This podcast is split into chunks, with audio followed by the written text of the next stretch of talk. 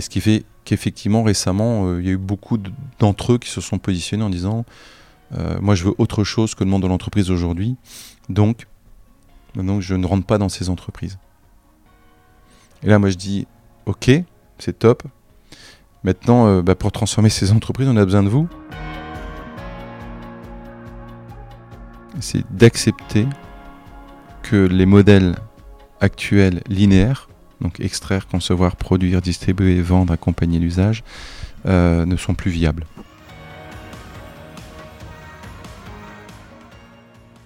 Et si votre business pouvait changer le monde Je suis Stéphanie Fellen, fondatrice de Smart to Circle, agence de conseil en stratégie durable. Alors Business Impact, c'est un podcast où chaque semaine, je vais interviewer des personnalités inspirantes qui, à leur échelle, changent le monde grâce à leur business. Dans l'épisode du jour, je vous propose de rencontrer Nicolas Hénon. Alors, je ne sais pas, trop par où commencer pour vous présenter euh, brièvement le parcours de Nicolas, comme j'ai l'habitude de le faire dans, les épisodes du podcast.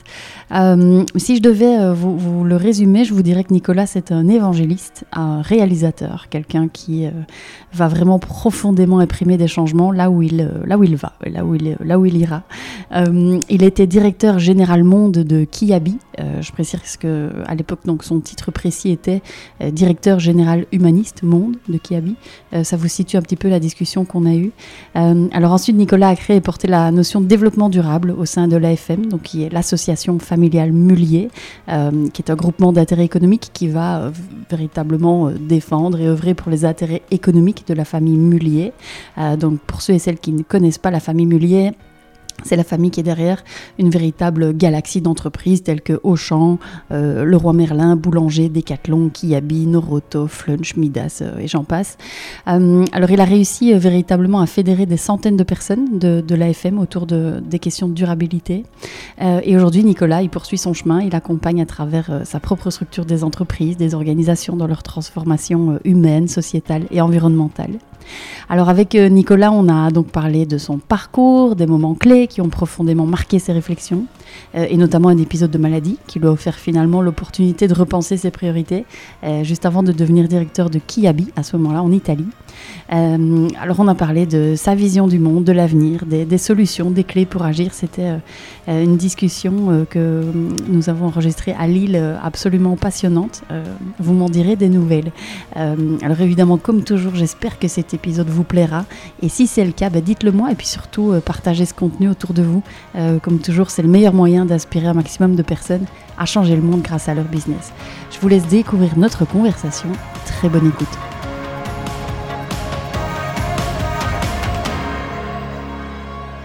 Eh ben Nicolas, euh, bonjour. Bonjour Stéphanie. Bienvenue. Merci. Sur le podcast de Business Impact. Je suis très heureuse de te retrouver ce matin. Plaisir partagé. À Lille. Euh, alors, ben Nicolas, si ça te va, on, entre dans le vif du sujet avec euh, ben, le sujet du jour, qui, qui est toi. Mhm. Est-ce que tu peux euh, te présenter, nous dire qui tu es? Ouais, écoute, je vais essayer d'être le plus synthétique possible. Oui, on a le temps. donc j'ai 48 ans, je suis marié à Florentine et puis j'ai deux filles, Jeanne qui a bientôt 16 ans et Louise 19 ans. Voilà. Euh, je suis un enfant du nord de la France. Voilà. Euh, qu'est-ce que je peux te partager qui puisse être intéressant euh, J'ai une mission de vie qui m'accompagne depuis, depuis quelques temps maintenant, qui est de contribuer à, passer le témoin d'un monde meilleur et, d'entreprises durables aux générations présentes et futures. Donc cette mission m'accompagne dans mes, dans mes choix, dans mes décisions. elle est assez structurante. à côté de cela, moi ça fait trois décennies que je travaille. Euh, déjà, voilà. Euh, sans rentrer dans tout le détail, parce que pas ça qui est important. Une première décennie euh, que, j'aime à dire, intitulée sous le, sous le titre de, de Bon soldat, soit parfait et pur produit de la grande distribution, avec un, beau parcours de, vie dans, pas mal d'enseignes de la grande distribution, essentiellement au sein de l'AFN, donc l'association Famille Mullier, donc Auchan, Decathlon, Kiabi, etc. très apprenant. une deuxième décennie, et c'est là où, où ma vie a commencé à basculer un peu de, de dirigeant humaniste, essentiellement en tant que CEO euh, euh, chez Kiabi, à la fois au Portugal, en Italie et ensuite euh, au niveau Kiabi Monde pendant, pendant 5 ans et demi, 6 ans.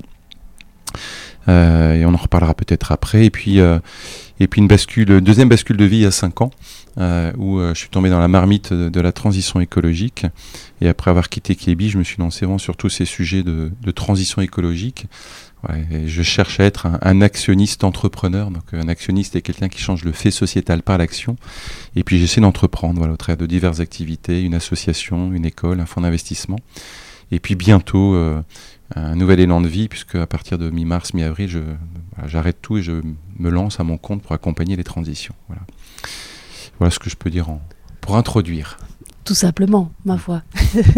Euh, merci Nicolas. Alors, on va parcourir évidemment euh, par la suite un petit peu tout ce que tu nous viens de, nous expliquer. Euh, quand tu étais enfant, Nicolas, tu, tu rêvais de, tout ça? Non. De ce grand monde de la de la, tu, tu, tu, voulais faire quoi, toi, quand tu étais c'était quel euh, enfant d'ailleurs? Alors, voilà, c'est une super question, j'adore. Euh, moi, quand j'étais enfant, alors, je, suis issu plutôt d'une famille qui vient de, du, monde, du monde agricole, euh, de la campagne, etc. Donc, plutôt des valeurs de, la terre et de la simplicité. Et j'en suis très heureux, voilà. J'ai eu une très belle enfance. Et, et moi, enfant, je, je rêvais de deux choses ou d'être euh, ou d'être chauffeur de bus ou d'être chef dans un, dans un restaurant étoilé, tu vois. Et alors pourquoi ces deux métiers? Euh, vais pas essayer de pousser la réflexion trop loin, parce que dans un bus, tu peux emmener, plein de gens d'un point A à un point B et, les aider dans leur vie. Et puis euh, chef cuisinier, ben, c'est transformer les choses et, et, faire plaisir, voilà, et, et donner de l'amour d'une certaine manière, voilà. Et, et l'enfant, l'enfant que je, l'enfant que j'étais, que je suis redevenu il y a, il y a 15 ans quand j'ai décidé d'être un dirigeant humaniste, je suis retourné au contact de mon enfant intérieur. Et ça peut faire peur à certains, mais c'est un, vrai beau mmh. chemin. Euh, et l'enfant que j'étais, c'était un enfant qui aimait rire, aimait transformer, et qui aimait les gens, voilà, tout simplement. Et euh, c'est plutôt des, des, belles choses quand on veut être dirigeant. Mmh. Donc voilà. Euh, alors, il y a, y a, tu as eu pas mal de déclics? Quand je t'écoute Deux, principalement. Deux, en fait. Donc, il y a 15 ans et puis il y a 5 ans. Euh, si je prends le premier, il y a 15 ans, euh, ça a été quoi ce déclic pour devenir un dirigeant humaniste euh, C'est, comme je disais, la première partie de ma vie professionnelle, c'était essentiellement de, faire ce qu'on me disait de faire et, et j'essayais de le faire le, mieux possible dans, dans mes valeurs. Mais j'avais bien conscience qu'il y avait quelque chose qui qui était en décalage entre ce que je faisais et ce que je vivais. Donc euh, je ne vivais pas pleinement euh, l'homme et, le dirigeant, le manager que, je souhaitais être. Et euh, malheureusement, j'ai été en contact avec la maladie, voilà, tout simplement. une maladie orpheline génétique qui s'est déclenchée il y a une quinzaine d'années et, et, qui a fait, j'ai envie de dire, s'effondrer toutes les références, que, tous les référentiels que j'avais autour, du, autour de la de pouvoir, euh, de, gloire et d'argent, on va dire, pour reprendre les termes d'Emmanuel Faber dans une de ses conférences. Et, euh, je me suis retrouvé euh, hospitalisé pas mal de temps et, tout s'est effondré en fait. Tout ce que j'avais mis dix ans à bâtir en répondant au paradigme de la société s'est effondré du jour au lendemain puisque je me dis tiens, je, vais plus pouvoir travailler, donc plus travailler, plus de plus d'argent, plus de reconnaissance, etc. Euh, et, à l'époque, je suis tombé sur un livre absolument incroyable d'Elisabeth Kubler-Ross, qui s'appelle Leçon de vie. Voilà, donc j'entre, je vous invite à le lire. Et il y a un passage du livre qui a été absolument euh, déterminant pour moi, euh, d'un jeune homme qui est au chevet de sa grand-mère et, qui est triste, forcément. il exprime sa tristesse à sa grand-mère, sa grand-mère lui dit Écoute, je suis heureuse de partir. Et son petit-fils lui dit Mais je peux pas, comprends pas comment on va être heureuse de, mourir. Elle Je pars en, m'étant son petit-fils dit euh, J'espère pouvoir dire la même chose sur mon lit de mort. Et, sa grand-mère lui dit N'attends pas. Réalise-toi tout de suite. Voilà. Alors, c'était un passage assez, assez déterminant. Et, c'est là où j'ai commencé un travail euh, pour, euh, pour aller toucher au plus profond de moi pourquoi cette maladie s'était déclenchée. Et il y avait tout un sujet autour de, la gestion des émotions, des peurs, des fragilités, de l'authenticité. Et j'ai eu la chance de faire un petit travail, un long travail pour, mmh. entre autres, toucher mon enfant intérieur dont on mmh. parlait tout à l'heure. Et je me suis dit, bah, je vais sortir de là et puis euh, et je vais devenir le dirigeant que j'ai vraiment envie d'être. Voilà. Un dirigeant qui aime, qui transforme, qui ose le nouveau. Et donc c'était un premier déclic. Alors euh, ça, ça, a duré quelques, quelques mois et quelques années. Mais j'ai eu la chance du coup de, de vivre effectivement cette bascule et, et de, de, me plonger dans les sujets d'humanisme. Euh, euh, et, et, en quoi le, le, plus humain et le plus efficace durablement pour mm. reprendre le travail de, de Christophe Lebion et, et, Jacques Santini. Voilà, c'était une aventure absolument incroyable. Certains parlent d'entreprise libérée, euh, voilà, mais euh, pour replacer le sujet.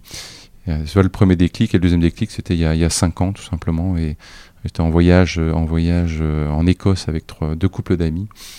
J'avais lu quelques articles, dont une partie, dont un résumé du rapport Meadows de 72. Et, puis on était dans, une camionnette à se balader en Écosse avec mes amis. Et puis à un moment donné, je dis un peu en blaguant, vous vous rendez compte que tout ça va disparaître sous des, mètres d'eau, en sachant pas du tout de quoi je parlais, hein, parce j'avais juste lu deux trois trucs. Euh, et, au fond de la voiture, ma femme m'a dit, écoute, euh, euh, vu le pouvoir que tu as en entreprise, et je dirigeais Kiabi à l'époque, tu n'as qu'à te bouger. voilà, j'arrête la phrase. Mmh. Et, c'est là où j'ai dit bah, chiche. Et en rentrant, j'ai lancé la, création d'une association qui s'occupe de la transition. Et puis on, a pris le sujet un peu plus à bras le corps au sein de l'entreprise. Voilà. deux déclics tout simples de vie. Tout simple, peut-être pas si simple que ça. Mais gros déclic euh, tout de même. Euh. Alors, dans ta première partie de vie, avant ce premier déclic et, cette maladie, tu, étais euh, quel type de dirigeant? Ni un bon ni un mauvais dirigeant. Je, je le pur produit, y avait des pur produit de dirigeant. Tu, tu, as fait quoi comme J'ai fait une, école de commerce qui s'appelle EDEC Business School maintenant et option finance parce que c'était mieux de faire finance qu'autre chose et mais sans trop savoir en fait et mm. Et euh, j'ai eu une très belle, très belle école de, formation, école de la vie, euh, essentiellement chez Kiebi et un peu chez Camailleux, où on a des, parcours absolument incroyables en magasin et puis en centrale, euh, et, puis, et puis très rapidement la, direction générale du Portugal mm. pour Kiebi. Et donc ça a été toujours Kiabi dans ce premier parcours Majoritairement. Il y a eu, une petite parenthèse de, de 5-6 ans au sein du groupe Vivarte, donc à l'eau chaussures, Chaussland, etc., donc qui a été malheureusement été était euh, vendu euh, vendu euh, par morceaux. Mm. triste aventure d'entreprise. Ouais, mais essentiellement, essentiellement Kiebi. Et non, c'était un beau, une belle école, hein, puisque très vite on a des responsabilités, très vite on peut ménager. Et on a beaucoup de formation, beaucoup d'accompagnement. Voilà, et moi j'appliquais d'une certaine manière assez bêtement, sans trop réfléchir, ben, l'ensemble de ces outils, méthodes, process. Voilà. Mais je sentais qu'il y avait quelque chose au fond de moi qui, qui voulait aller un peu plus loin. Euh, et, le plus loin, c'est tout simplement aller toucher ces sujets d'authenticité, euh, euh, d'oser, d'oser parler de, fragilité, de peur et pas simplement de, superpuissance, d'oser, d'oser échouer et pas simplement valoriser les, victoires. d'oser, d'oser accompagner réellement plus que, plus que manager, prendre soin, des, sujets, des sujets un peu plus féminins que masculins, si on parle d'entreprise féminine ou masculine. Mm-hmm. Et à ton retour chez Kiabi, donc après euh, mhm. ton épisode de, maladie, euh, comment ça a été euh, Est-ce que tu es arrivé le matin Retour, ça y est, je suis, un nouvel homme.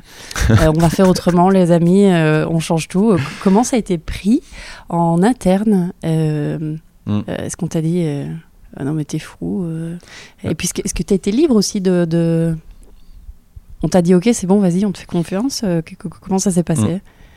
Alors la vie est plutôt bien faite. Euh, en fait, je suis tombé malade quand, je suis arrivé en Italie, euh, pour qui habite toujours.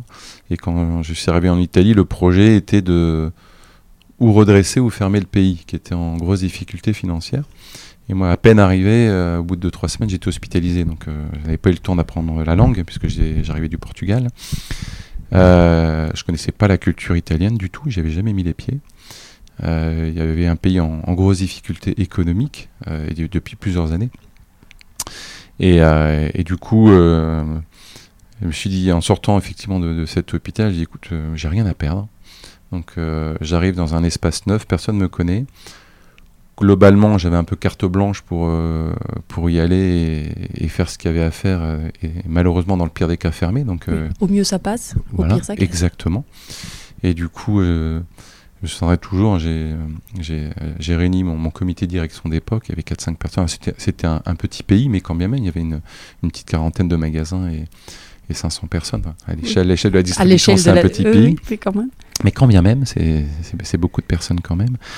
Et, euh, j'ai réuni mon codir et j'aurais dit écoutez, euh, je suis pas en grande forme physique, euh, je parle pas bien votre langue, je connais pas bien la culture je sais lire des comptes et, euh, euh, et, de ce que je lis euh, du résultat de cette année, des PNL de cette année et des années précédentes, c'est pas bon. Voilà. Et, Et je pense que les réponses sont dans, dans le cœur et dans, dans, la tête des collaborateurs. Donc, on va réunir une grosse partie du pays pendant deux jours. Je vais leur partager tout ça. Et puis, et puis on va réfléchir ensemble à comment d'abord redresser le pays. Mais ce pays, on va aussi surtout le, relancer ensemble.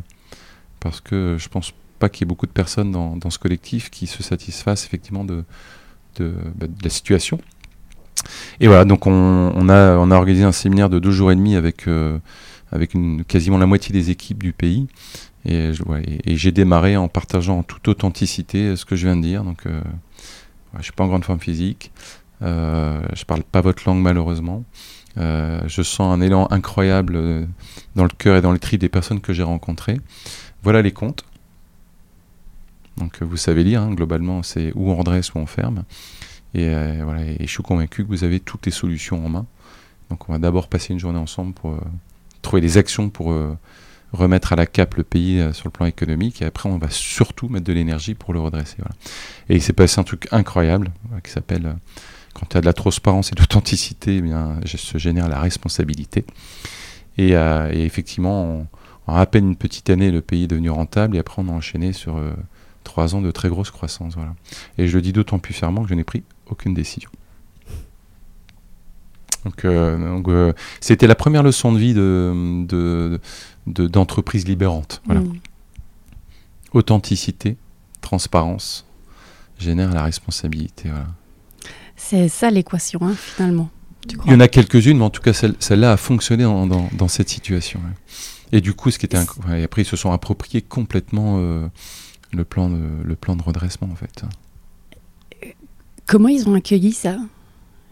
Est-ce qu'ils t'ont regardé avec des yeux euh, Oh, mais il est. Ouais. C'est qui lui Qu'est-ce qu'il nous raconte? Comment ça a été euh, Comment ça a été accueilli? Ouais. Bah, alors, moi, j'y allais, euh, j'y allais en, en, avec beaucoup de liberté et beaucoup de peur parce que je, je ne m'étais jamais euh, livré euh, de cette manière. Après, il ne faut pas comprendre l'authenticité et puis il faut bien. comment dirais-je il y, a, il y, a des espaces où, euh, où, on peut se livrer complètement et d'autres où il ne faut pas se livrer complètement. Voilà, j'ai été authentique tout en fixant des limites pour pas aller dans l'intime. Voilà, il mmh. euh, faut pas confondre l'authenticité et l'intime. Mmh. Voilà. Euh, mais euh, j'y allais avec cette, cette, cette, conviction forte que, que, je voulais être absolument authentique et quelques peurs parce que des peurs qui étaient nourries par une croyance que les Italiens étaient durs, ils ne pouvaient pas entendre un peu macho et ne pouvaient pas entendre entendre cela. Donc une, encore une fois une croyance et là on on pourra parler un peu plus tard des, des croyances freinantes. Mm -hmm. Il y a une belle croyance freinante qui, que, que j'en ai avec moi dans, dans, mon introduction.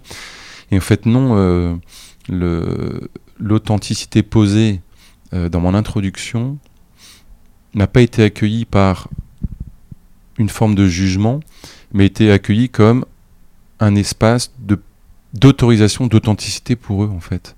Et, euh, j'ai eu euh, des regards et des témoignages euh, dans la foulée de personnes qui sont venues partager, non pas ce que tu as dit c'est super, c'est fantastique, ou je t'ai trouvé très fort, ou je t'ai trouvé très faible, mais quand tu as dit ça, moi j'ai ressenti ça et j'ai envie de te partager ça en fait. Et du coup, il y a eu un, un espace euh, immédiat d'authenticité absolue qui a permis à chacun de s'exprimer sur la manière dont, dont ils, vivaient, euh, leur pays depuis plusieurs années, euh, avec beaucoup de colère, beaucoup de tristesse.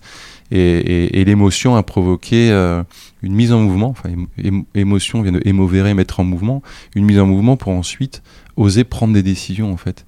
Et, ce sas de, de, partage de ressenti, de sens profond, a généré la, mise en mouvement en fait. Voilà. Donc euh, euh, donc c'était c'était euh, c'était une très belle surprise en fait d'accueil de d'accueil de leur part. J'aime bien cette notion de sérendipité. Tu, tu, tu, tu, testes une recette magique, tu laisses les, les, tubes la nuit dans le laboratoire et le lendemain matin il s'est passé quelque chose d'absolument incroyable que tu ne pouvais pas imaginer. Ben voilà, une belle sérendipité managériale. Et dans le groupe qui habite, euh, donc euh, j'imagine, voilà, pour connaître un petit peu le, le, les fonctionnements, tu devais certainement être en contact avec d'autres responsables pays, mmh. euh, groupes, peut-être d'autres enseignes. Ouais. Euh, cette notion d'entreprise libérée, alors euh, je sais que voilà, chez Decathlon par exemple, elle est en place depuis euh, quelques années. Ah oui, oui. plus, plus d'une dizaine, une dizaine d'années, je dirais. Une dizaine ouais. d'années, quelque chose comme ça. Mmh. Peut-être pas partout dans la galaxie, mais donc il y a 15 ans, c'était quand même assez précurseur. Mhm. comment ça a été pris? Est-ce qu'on est qu'on t'a dit, oh là là, comment t'as fait? Est-ce que tu est-ce que étais pionnier en fait de, de, de ça ou? Alors, le, la chance que j'avais, c'est que quelques un ou deux mois euh, euh, avant, avant dire le, l'enclenchement de la transition en Italie, le, le DG Monde, donc Jean-Christophe Gerbino, avait, avait réuni euh, 200 managers euh, euh, venant de, de, tous les pays euh, du monde pour assister à une conférence donc, de Frédéric, La, de, ouais. pas Frédéric Laloux, d'Isaac Getz, pardon, mm -hmm. et, et, avait lancé un, un avait posé un discours avec le CODIR qui était de nous souhaitons aller dans cette direction, voilà, allez-y. Donc l'autorisation avait été posée. Mmh. Rien n'avait été encore structuré ni lancé. En tout cas, l'autorisation avait été posée et, et voilà, c'était vraiment concomitant avec mon envie, avec mon envie profonde d'y aller. Les planètes euh, s'alignaient. Et, et, les planètes s'alignaient complètement. Et effectivement, après, dans, dans, le pays, on s'est lancé corps et âme. Et, euh, et, et, du coup, euh, le contexte le permettant aussi, on, on, a osé tester beaucoup, beaucoup, beaucoup de choses euh, en, termes de, en termes de management, en termes de gouvernance, en termes d'organisation, en termes de, de, de, travail sur l'individu, etc. Mmh. Donc, euh, et, on a, et la taille du pays a permis d'aller très très vite aussi. Voilà. Oui. Petit, petit pays entre guillemets, ouais. mais voilà, Donc, une plus grande agilité ouais. peut-être. Donc peut-être pas précurseur, mais on, on, a ouvert quelques voies. Euh, sachant qu'on était dans un écosystème où, où, le DG Monde avait, avait posé une autorisation et, euh, et du coup bah, libérer les énergies. Mm. Euh, DG Monde, euh, tu as été oui. après combien de temps du coup En fait, j'ai passé un petit deux ans au Portugal et quatre ans et demi en Italie, et ensuite un gros cinq ans au niveau monde. C'est quoi d'être DG Monde de, de Kiabi c'est un beau métier. Ça le fait comme ça, hein? C'est impressionnant. monde. Euh... Euh, allez, c'est quoi le monde pour qui habite d'ailleurs ah, C'était une petite vingtaine de pays, mm -hmm. euh, essentiellement en Europe, euh, Maghreb, Afrique subsaharienne et Russie, et à l'époque Brésil. Euh, et un petit 2 milliards de chiffres, il y avait un, un petit 12 000 collaborateurs. Donc c'est une belle entreprise, hein, c'est une très belle entreprise. Euh, fondée avec la volonté d'apporter au plus grand nombre euh, la possibilité euh, de se trouver beau et d'être bien dans ses vêtements à petit prix. Voilà. La, la, la, baseline de l'époque, c'était offrir au monde du bonheur à porter.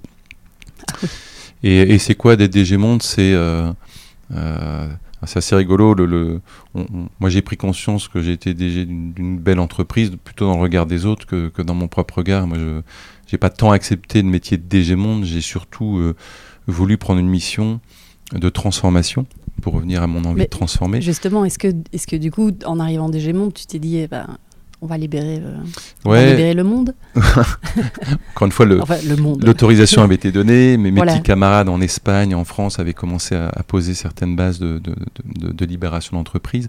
Donc je suis arrivé vraiment à, à, à un bon moment. Et, et, en fait, moi, je, avant d'accepter le poste, j'ai eu la chance de faire euh, deux, trois sessions de travail avec euh, mon président, parce que ch chaque entreprise euh, de l'AFM a, a, un président euh, qui accompagne un DG. Donc c'est un président qui n'est pas exécutif, qui okay. n'est pas opérationnel, mais il accompagne le DG qui dirige l'entreprise. Donc c'est plutôt des binômes. Et on avait passé de deux trois séances de travail ensemble parce que pour vraiment commencer à poser, à pas commencer, à poser vraiment le, à, à, 5 ans quelle était la mission qu'on avait envie de vivre en fait. Euh, parce qu'un métier c'est un, rôle, mais on, quand on est déjà, on arrive à un moment de vie de l'entreprise. on n'est pas juste là pour faire juste tourner l'entreprise. On est là pour préparer, enfin prendre soin du présent et préparer le futur, euh, poser les bases de, ce qui serait bon de, transformer pour préparer l'entreprise à, relever les défis de demain, qu'ils soient humains, qu'ils soient euh, économiques et maintenant et surtout qu'ils soient environnementaux, sociaux. Euh, et voilà, on a eu la chance d'échanger assez profondément sur euh, sur euh, sur ce qu'on a envie de vivre. Et, et, et, la route était du coup pour moi assez claire et, et j'avais envie de contribuer à, à ce chemin. Voilà au-delà de prendre le métier de DG Monde, qui est un, qui est un très beau métier. Mmh. Voilà. Oui, mais c'est surtout la mission qui m'a plu. Euh, à t'écouter, euh, je, je, je, me disais en fait, il euh, y a un petit peu une disparition d'ego de la notion d'ego, ce, côté égo puissant mm, mm.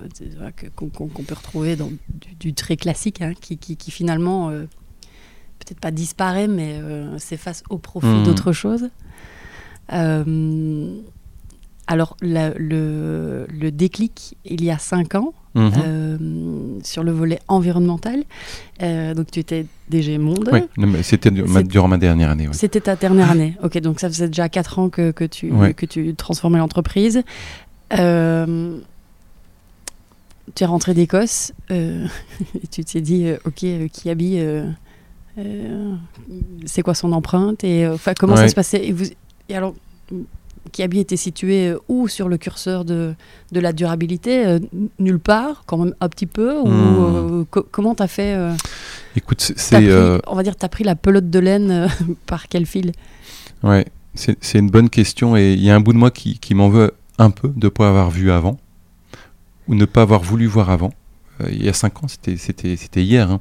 Oui. Et quand on sait que depuis 1972, on, euh, encore une fois, avec le rapport Midos, mhm. on, avait beaucoup de choses en main. Mais comment expliquer le fait que, avec tout le niveau d'accès à l'information que j'avais, qu'il soit en interne, dans l'AFM ou, ou euh, au travers de tout ce que je pouvais être amené à lire, des personnes que je pouvais être amené à rencontrer, euh, parce que quand, quand, tu es déjà une entreprise, tu as quand même de la chance de pouvoir voir et rencontrer beaucoup de, beaucoup de monde, et c'est un vrai cadeau de la vie. Et qu'est-ce qui fait que j'ai pas pu voir ou voulu voir avant? Alors ça, c'est, une question euh, auquel j'ai pas répondu aujourd'hui, mais peu importe. Et en fait, euh, chez Kiebi, il y avait déjà une équipe RSE qui était là et, euh, qui essayait de, secouer le cocotier chaque jour et, qui n'avait pas écho forcément chez moi. Alors bien sûr, on, on faisait le, on faisait le béaba de, de la RSE à la papa et à la maman, comme disent, comme disent certains. Et, en revenant, effectivement, j'ai demandé à rencontrer euh, l'équipe qui, euh, qui s'occupait des RSE pour, euh, pour comprendre en fait. Voilà, Ils ont dû être ravis. ouais, oui. et, puis du coup, j'ai commencé à lire beaucoup de beaucoup d'articles, à écouter les quelques podcasts qu'il y avait à l'époque. Il y en avait moins qu'aujourd'hui. À essayer de rencontrer une ou deux personnes clés. Et puis et, et, puis surtout, le, le fait de lancer l'association m'a obligé à, comprendre ce sujet mhm. et à comprendre intellectuellement et à le ressentir profondément. Et, avec l'équipe RSE, on a commencé de ce fait à, essayer d'entrer un peu plus profondément, euh, d'ancrer le sujet avec un regard stratégique et non plus tactique. Et ça change absolument tout. Le stratégique est plutôt sur du court terme euh, opérationnel, le stratégique est plutôt sur du long terme et, et, on vient toucher le cœur du modèle de l'entreprise et donc euh, nécessite une réflexion de, de, transfo un peu plus profonde avec des, moyens humains et cash et, capex euh, plus importants aussi. Voilà. Donc on a, on, a, commencé à structurer la démarche et euh, à mettre un peu de moyens et, à poser les premières bases. Et ensuite mes, successeurs ont, pris le sujet au, bon niveau et, et l'ont sublimé, voilà, et juste amorcé. Et qu'est-ce qui t'a marqué le plus quand tu les as rencontrés?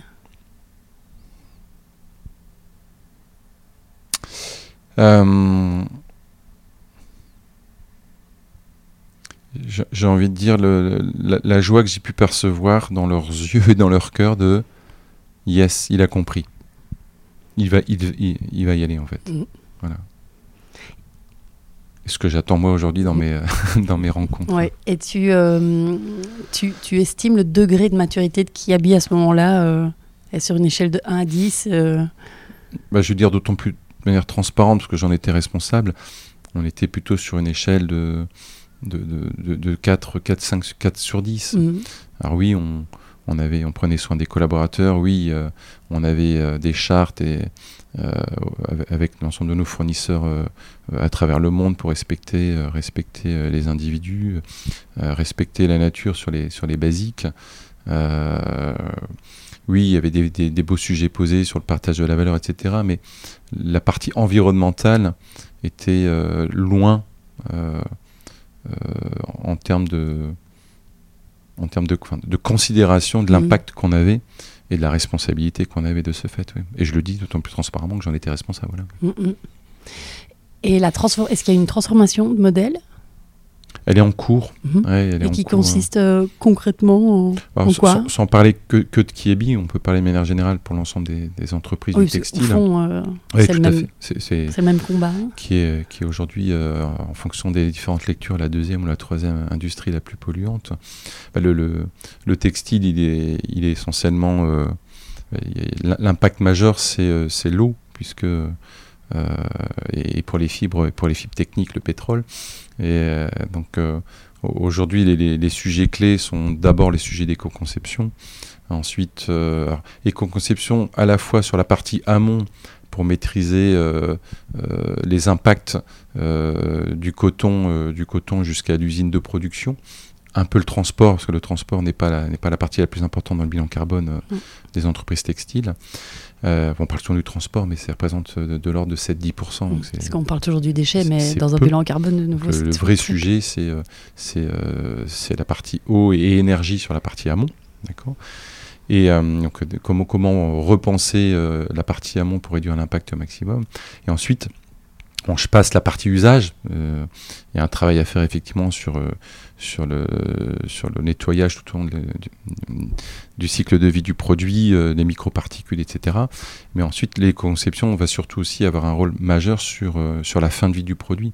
Aujourd'hui, comment on s'assure de récupérer le produit et récupérer la matière en aval? Donc tous ces sujets de détricotage avec des produits aujourd'hui qui sont blended, donc avec différentes fibres.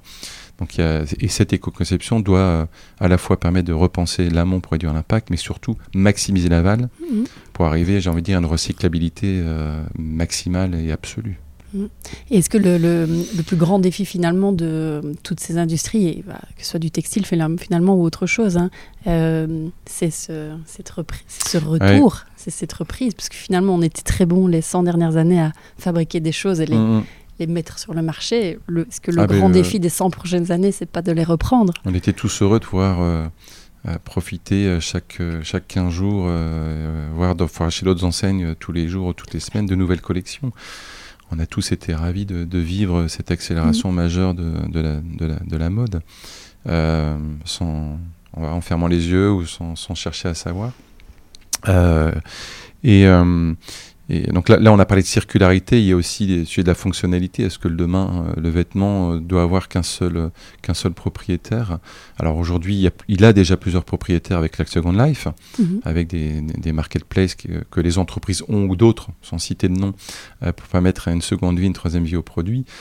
Mais on peut aussi parler du sujet de la location. Pourquoi le, le vêtement demain ne pourrait pas être loué dans des phases de vie, euh, je pense aux enfants, euh, des grossesses, etc., ou, ou autres, hein, Mhm. euh, où on est sur des, sur des durées de vie plus courtes. Et après, il faudra un jour poser le vrai sujet de, euh, du moins également, euh, qui, est un, qui, est un, qui, est, qui est un vrai sujet, parce que la Mhm. circularité et la fonctionnalité ne suffiront probablement pas. C'est quoi ton point de vue là-dessus? Hmm. Sur le moins Écoute, il y, a- il y a un point de vue euh, de dirigeant euh, qui, qui, euh, qui a les chiffres sous les yeux, euh, euh, et je suis pas le seul, hein, enfin, je, parlais au nom de plusieurs dirigeants avec qui je peux être amené à parler ou, accompagner, qui, euh, ont des responsabilités d'entreprise avec en face euh, des collaborateurs, des clients, des actionnaires, euh, avec un équilibre qui est euh, assez fragile. Euh, où les, les variables sont de plus en plus euh, euh, difficiles à piloter, des variables de coût, des variables de, change, des variables de, transport, des variables de consommation, des, variables météorologiques. Aujourd'hui, tout, tout, tout, tout vient fragiliser le modèle. Et donc comment, comment le dirigeant peut à la fois prendre soin du présent pour sécuriser un, écosystème qui, euh, qui fait vivre des milliers et millions de personnes, et en même temps euh, transformer profondément ce modèle parce que parce qu'on sait que la consommation infinie dans un monde de ressources finies euh, n'est plus possible et, que euh, euh, si on ne prend pas en main la transformation aujourd'hui, elle nous tombera dessus. Et il vaut mieux aujourd'hui prendre en main cette transformation à bras le corps et à bras le cœur euh, pour ne pas la subir euh, violemment dans, dans quoi, dans 5 ans, dans 10 ans, dans 15 ans. euh, voilà, on, a, on- on a tous découvert que le, le scénario pessimiste du GIEC était en dessous de ce qui se passait réellement. hein, donc, euh, Donc c'est pas simple, je n'ai pas la réponse et j'ai pas envie de juger ces dirigeants parce que pour l'avoir été, c'est pas une décision simple. Qui aurait la réponse d'ailleurs? Mais qui aurait la réponse? Maintenant, le, le vrai sujet, c'est comment comment on met vite en place ces sujets de circularité, de fonctionnalité. Donc là, il y, a déjà des avancées dans pas mal d'entreprises, dont les entreprises de l'FM qui travaillent ardemment sur le sujet. Mais ça, c'est pas suffisant. Ça permettra d'aller chercher peut-être 20, 30, 40, 50% du chemin de décarbonation euh, et tenir euh, les ambitions de neutralité carbone posées dans les accords de Paris. Mais euh, peut-être qu'on aura possibilité avec la technologie d'aller chercher 10% de compensation. Mais il y a encore un trou, il manque encore 20, 30, 40, voire 50% en mhm. fonction des modèles. Et ça, c'est le, le, moins qui y répondra. Mhm.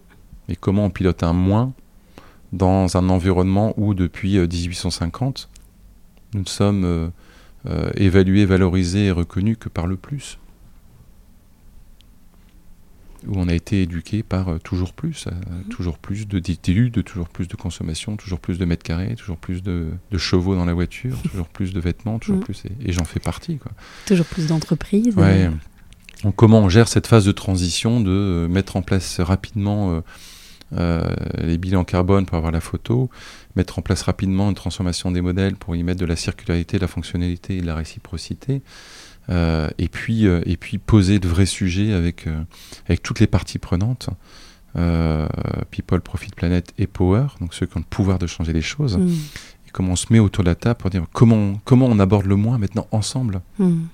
sans, sans faire tomber tout le système. Non c'est pas la solution, je pense non plus de fait. Attendre. il s'effondrera le système si on fait rien, mais, mais on, a, on a la chance d'avoir euh, euh, beaucoup de personnes engagées dans, toutes les zones de pouvoir. Euh, mettons-nous autour de la table et posons une vraie réflexion.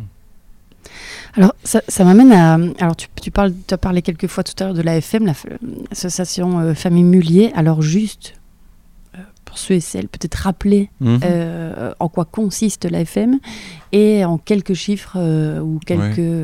en chiffres, pas forcément en chiffres, hein, mais euh, le, rappeler le contexte de la galaxie Mullier. Ouais. pour aussi, mon but est surtout d'enchaîner sur cette question de pouvoir quelque part aussi. alors l'AFM en soi, c'est pas, c'est pas un, c'est rien parce que c'est c'est rien dans le sens où il n'y a, pas un c'est pas une, méga structure dans laquelle euh, euh, c'est pas un groupe, c'est rien de tout ça. C'est un écosystème d'actionnaires qui euh, entrepreneurs surtout, hein, qui, ont, créé des entreprises qui sont toutes autonomes et indépendantes. Donc, a, dès le départ, il y a un principe d'entrepreneuriat, de, création de valeur, de partage de valeur et de subsidiarité. Donc toutes ces belles entreprises au champ Decathlon, Kiabi, Le Merlin, Boulanger, Electrodépôt, euh, Créfel, et j'en oublie quelques-unes, il y en a plus d'une cinquantaine, plus de 700 000 collaborateurs. Toutes ces entreprises sont, sont, des entreprises individuelles et, autonomes et, euh, et, engagées autour d'un projet, euh, d'un projet de, d'essayer d'apporter au plus grand nombre une solution qui peut être le sport, qui peut être l'habitat, qui peut être l'habillement, etc. Voilà. Donc et euh, donc, euh, c'est un écosystème d'entreprise, voilà, mais indépendante et libre. Et la famille Mullier, enfin, on va dire Mullier, en tout cas, donc est présent dans toute une série, c'est une cinquantaine, voilà, d'enseignes euh, très connues. Tout à fait. Et donc 700 000 collaborateurs, à peu presque le million. donc en termes d'impact, si je, je, reprends nos échanges sur comment faire, euh, mm. euh, c'est quand même pas rien. Oui, tout à fait. qu'un million de personnes. Euh, et, le, sujet a été vraiment posé au cœur de chacune des entreprises. Mhm. À la fois parce que les, dirigeants accompagnés de leur président ont posé le sujet il y a maintenant quelques années, également au travers de, des travaux qu'on peut faire dans l'association Fact, qui est une association transversale avec l'ensemble de ces entreprises où on essaie d'œuvrer ensemble. Euh, et, celui-là a été posé, a été posé voilà, il y a quelques années maintenant et, on y œuvre. Euh, alors bah, justement, j'arrive à, la, suite un petit peu de, ton parcours. Euh, DG Monde qui habille 5 ans. Mhm.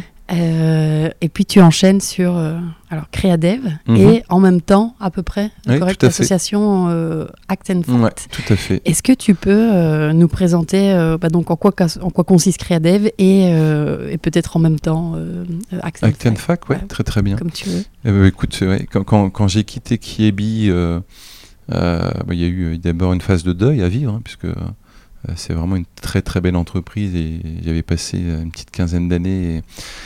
Et, euh, voilà, donc je, me suis laissé quelques mois pour, euh, pour me poser, ressentir, réfléchir. Et, euh, très rapidement, euh, euh, j'ai eu envie de passer du temps dans l'association, donc euh, que j'avais co-créé avec euh, quatre, quatre autres dirigeants à l'époque. Parce que l'idée, c'était de créer un, une association euh, créée par des dirigeants pour les dirigeants et par des entreprises pour les entreprises. C'était Mhm. vraiment, euh, on voulait être au cœur de l'entreprise et pas en dehors ou en parallèle. Et, euh, et très rapidement, l'association a eu un écho euh, pour beaucoup de collaborateurs en fait qui se sont euh, accrochés à cette étoile en disant tiens, il y a un mouvement là qui peut qui peut donner qui peut me donner de la voix dans mon entreprise et transversalement pour essayer d'accélérer les choses. Et, et c'était concomitant avec la prise en main du sujet par les DG. On était au début effectivement de, de la prise en main par- de, de ce sujet. Alors Decathlon était un peu plus en avance Mhm. déjà, mais, euh, mais en tout cas par, par la majorité des autres entreprises. Et donc on a, on a dû rapidement poser, euh, poser une espèce de mission pour cette association qui a pris plus de vitesse qu'on imaginait. Et euh, on a souhaité euh, euh, vraiment être un catalyseur au service donc, de l'accélération de la transition écologique au cœur des business par et pour des entreprises qui agissent. Voilà ce qu'on avait écrit. Voilà. Mhm. Avec deux métiers qui ont émergé rapidement. Le métier d'éclairer, éclairer le sujet pour le comprendre, le ressentir et basculer. Donc là, c'est dit avec divers moyens. Ce sont des, des podcasts, des, euh, euh, des conférences, des, des, des ateliers de réflexion. Euh, euh, moi, j'organisais euh, tous les deux mois un dîner avec euh, tous les DG qui souhaitaient venir pour par- parler de ce sujet, tout simplement, entre nous, euh, en authenticité et en simplicité. Euh, une convention annuelle qu'on a mis en place. Et on a vite dépassé les 500, 600, 1000 personnes sur une première convention, donc ça allait, ça allait assez vite. Et voilà, donc la partie éclairée est, est très rapidement tout l'écosystème a souhaité, euh, j'ai envie de dire, euh, pouvoir accéder à ces sujets euh, d'éclairage. Donc, euh, et, c'était ouvert à tous, hein, du collaborateur en magasin jusqu'aux actionnaires. Tout le monde était euh, invité à pouvoir euh, se plugger et, tous les écosystèmes se sont plugués. Et qu'est-ce qu'il y a eu comme retour euh, quand tu organisais euh, voilà, t'as 500, 1000 personnes euh, Qu'est-ce que tu avais comme, comme feedback euh Euh, Des la- gens. La, la même chose que dans le regard des, des Italiens ou dans le regard de l'équipe RSE, c'est euh, merci et euh, et euh, et, et- et- j'ai compris. Hmm. C'est- c'est pour ça que je- on parle plus de mouvement qu- qu'autre chose que, que de structure associative ou autre. C'est- un mouvement Mm. d'élan, qui, qui met en, qui met en, mou- enfin, qui met en élan, en, en- en compréhension et en responsabilisation. Euh, c'est surtout ça les, les- les ressentis partagés en fait. Et le ressenti, euh, merci n'est pas un ressenti. Euh, L'émotion, c'est euh, un mélange de, de joie et de colère en fait, euh, de joie de, de, voir ce sujet pris à bras le corps et de colère de dire euh, ah on en est là euh, et, pourquoi on n'a pas fait plus vite ou plus loin et pourquoi on va pas encore plus loin maintenant etc voilà. Donc le premier volet c'est éclairer et très vite il y a un volet qui a émergé qui est agir ensemble. Très rapidement il y a, y a des collaborateurs qui ont pris contact avec moi en disant bah, tiens je je pilote ce sujet, alors ça peut être éco- éco-conception euh, ou accompagner les clients vers une consommation bas carbone ou, euh, euh, la finance extra-financière. ou, euh, Il y a, y a 7-8 chantiers qui ont, émergé assez naturellement du terrain. Et on s'est dit, bah, tiens, et, si on faisait travailler les entreprises entre elles pour prendre à bras le corps ces chantiers? Voilà. Donc euh, éclairer et agir ensemble. Et sur le agir ensemble, tu as quelques exemples euh, concrets Oui, enfin, le, il y a le, le- le premier chantier qui a réellement avancé et abouti, c'est le chantier éco- éco-conception, Mhm. où euh, une dizaine d'entreprises euh, ont, euh, ont partagé le les envies, le savoir et le savoir-faire. Elles étaient toutes à des échelons différents. Et, et, au bout de, de, quelques mois, elles ont réussi à poser un, une, vraie, une vraie méthodologie, un vrai engagement en termes d'éco-conception qui a été diffusé dans l'ensemble de leurs entreprises. il, y avait des entreprises très très avancées sur les conceptions et, et, le fait de partager tout cela avec d'autres transversalement a permis de sublimer ce qui était déjà fait et puis, et puis de le diffuser. C'est le premier sujet à prendre, donc c'était mhm. absolument magique. Et là, on a un deuxième très gros chantier qui est en cours. Le métier textile est en train d'être réinventé entre six entreprises pour aborder tous ces sujets. Euh, alors, sachant qu'elles ont déjà démarré il y a 4-5 ans, mais euh, l'idée c'est d'accélérer encore plus fortement la transformation euh, de, la maîtrise de la matière première jusqu'au tri, enfin collecte, tri, recyclage, etc. Mhm. Donc il y a des vrais chantiers de, fond qui sont en mhm. cours. Sacré défi. Ouais. Euh, et, et, Cradef, pardon? Oui. Ouais, donc au bout de. Je suis resté 6-7 mois euh, à plein temps dans, l'association, on était deux. Et puis rapidement, j'ai pris conscience de, mes propres limites euh, et, j'ai eu la chance de rencontrer Anne-Céline, qui aujourd'hui dirige l'association. Donc moi, j'en ai pris la présidence non exécutive et je suis à disposition de l'équipe. Et là, aujourd'hui, il y a une petite équipe de, de 5 personnes qui pilote tout ça et, qui, et qui et chaque jour euh, accueille de plus en plus de, besoins, de demandes d'accompagnement. Donc ça c'est top. Et du coup, euh, euh, laissant l'espace à Annecy et aux équipes, j'ai eu la chance de rencontrer un homme qui m'a proposé, Bertrand en l'occurrence, qui m'a proposé de rejoindre Cradef, qui est, qui est un véhicule d'investissement à impact. Donc vulgairement appelé fonds d'investissement, mais c'est bah, c'est pas réellement un fonds puisque on n'a pas on est on est doté d'une enveloppe d'investissement et on, on investit aujourd'hui trois trois domaines euh, l'alimentation la santé et la consommation responsable plus carbon tech climate tech voilà et donc on a la recherche d'entreprises qui euh, qui vont pouvoir aujourd'hui euh, contribuer à, à, apporter au plus grand nombre une, une consommation et une alimentation et une santé plus durable voilà. Et alors toi, tu as pris le rôle sur le volet consommation responsable? Et Climate Tech, tout à fait. Ouais. Et Climate Tech aussi. Ah ok. Les deux. Euh, Depuis deux ans. C'est quoi la consommation responsable Alors la consommation responsable. D'après toi, ton cœur, que, que, dit ton cœur sur ce qu'est la consommation responsable euh, la, première chose qui, euh, qui, qui, me vient en, parlant de consommation responsable, euh, c'est la notion d'accessible au plus grand nombre. Aujourd'hui, il y a, il, y a, de tels écarts à travers le monde sur la, possibilité d'accéder à, une consommation, euh, qu'elle soit de l'alimentation ou de l'eau, hein, la nourriture ou de l'eau, pardon. ça, c'est le premier, élément qui me vient à l'esprit.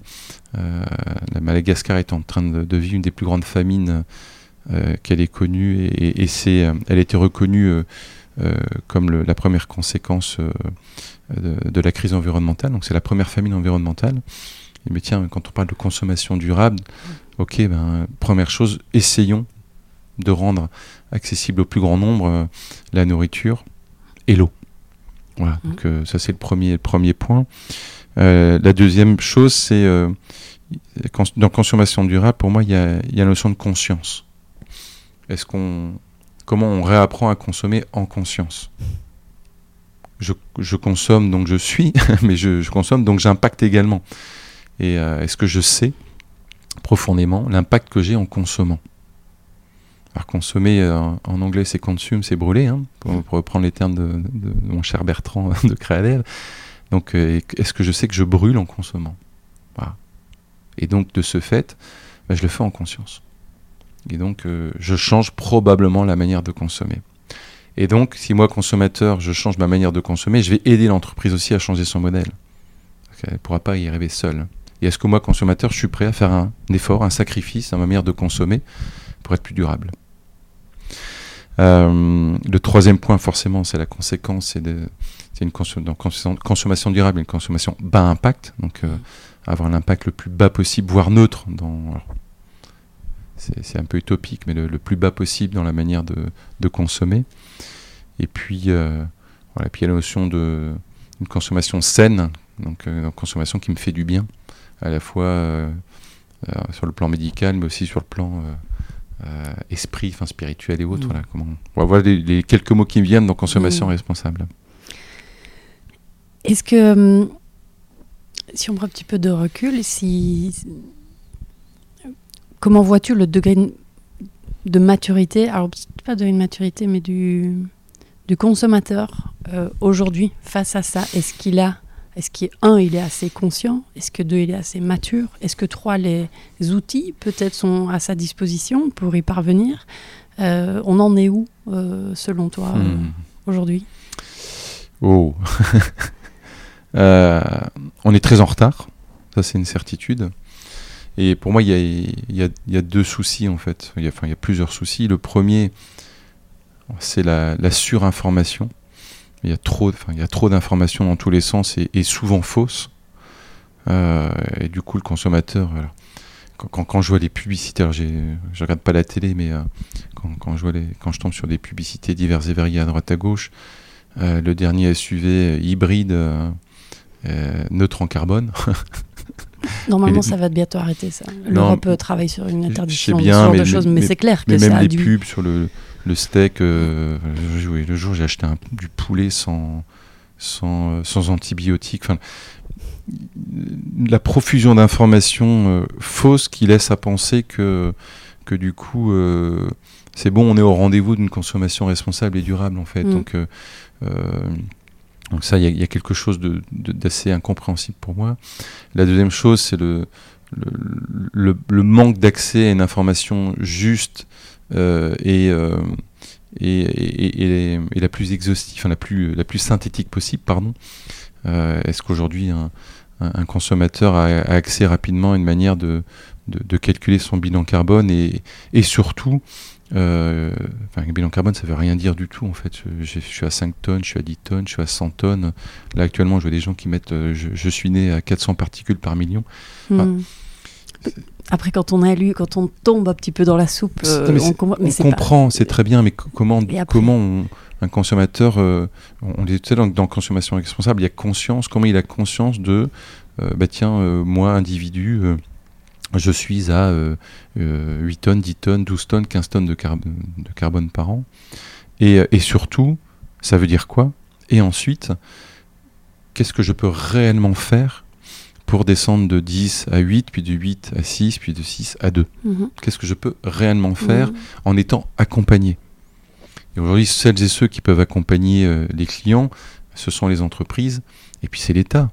Mhm. On était capable de faire porter des masques à des milliards de personnes à travers le monde. On a quand même- il y a quand même un petit pouvoir de, de communication, d'aide, voire, euh, voire de contrainte parfois. Euh, et on peut passer par la contrainte pour, euh, pour avancer. Enfin, le- le- L'enjeu, est, il y a une telle urgence qu'il faut trouver le juste équilibre entre le sens, l'éducation et la contrainte. Mhm. Alors, Justement, tout, tout à l'heure, tu parlais de, de- des 4 P. Euh, Oui. Je l'avais jam- jamais entendu, le, le power. Euh, J'aime beaucoup. Euh, en tout cas, les 3 P, ils sont assez connus. Ouais. là, donc, euh, People, Planet, Profit, puis Power. Alors, bah, justement, est-ce que selon toi, le, le- le- pouvoir, cette action, finalement, c'est l'entreprise? Est-ce que c'est l'entreprise qui va pouvoir changer le monde? Ou l'État? Ou le citoyen? Ou, ou alors on fait du et, Mm. le, le et magique Euh, c'est Selon toi, euh, Mm. dans, compte tenu de l'urgence, euh, Ouais. qui aura ce pouvoir? En fait, quand, quand- quand j'avais commencé à travailler sur ce sujet, rapidement les 3 P sont, sont arrivés. Et je me suis dit, mais euh, c'est génial, mais je fais comment en fait? Et, et très vite, je me suis rendu compte que je dépendais de mes clients, Mhm, que je dépendais de mes actionnaires, mhm, que je dépendais euh, également de la législation. Et, euh, et du coup, et que je dépendais de moi-même. voilà. Et, et je me suis dit, mais en fait, si demain, le dirigeant, les actionnaires, les clients et l'État, ceux qui ont, qui ont le pouvoir de, de légiférer, voilà, euh, n'œuvrent pas ensemble, en ayant bien conscience du degré d'urgence, des risques, de ce qu'il faut préserver et des sacrifices à faire, eh ben, on n'y arrivera pas. mhm. Donc je me dis, bah tiens, euh, People Profit Planet c'est bien, mais il faut rajouter le Power. Donc, et ces quatre écosystèmes doivent réellement œuvrer ensemble et se mettre autour d'une table. Alors c'est schématique autour d'une table, hein, pour, euh, pour poser ensemble, ok, à quatre on peut réussir. mhm, Maintenant, moi si entreprise, je te donne un exemple. Moi si entreprise demain, je décide de d'affecter 100% de mon résultat l'année précédente à la transformation. Donc si je mets tous mes capitaux dans, dans, un, dans une recherche de nouveaux modèles de circularité, de fonctionnalité, nouveau modèle qui est forcément à court terme moins rentable que le modèle actuel, à court terme, rentable en termes de résultats économiques et financiers. Si je mets 100% de mes capitaux, à un moment donné, je mets en péril mon résultat. Donc, donc je mets en péril aussi tout ce qu'il y a derrière, potentiellement euh, l'emploi, euh, voire la pérennité de l'entreprise sur le long terme. Mm. Et si je décide de faire ça pendant 2-3 ans, je peux prendre un vrai risque. Comment l'État m'accompagne dans cette prise de risque? Est-ce que demain, on peut imaginer une forme de défiscalisation des capitaux investis dans le cadre de la transition? Donc du coup, le, le deuxième, comment derrière cet effort, euh, donc l'entreprise va faire moins de résultats? Il y a certaines entreprises qui sont cotées. Comment une réflexion sur la manière de coter les entreprises vient intégrer cet effort extra-financier dans la valorisation?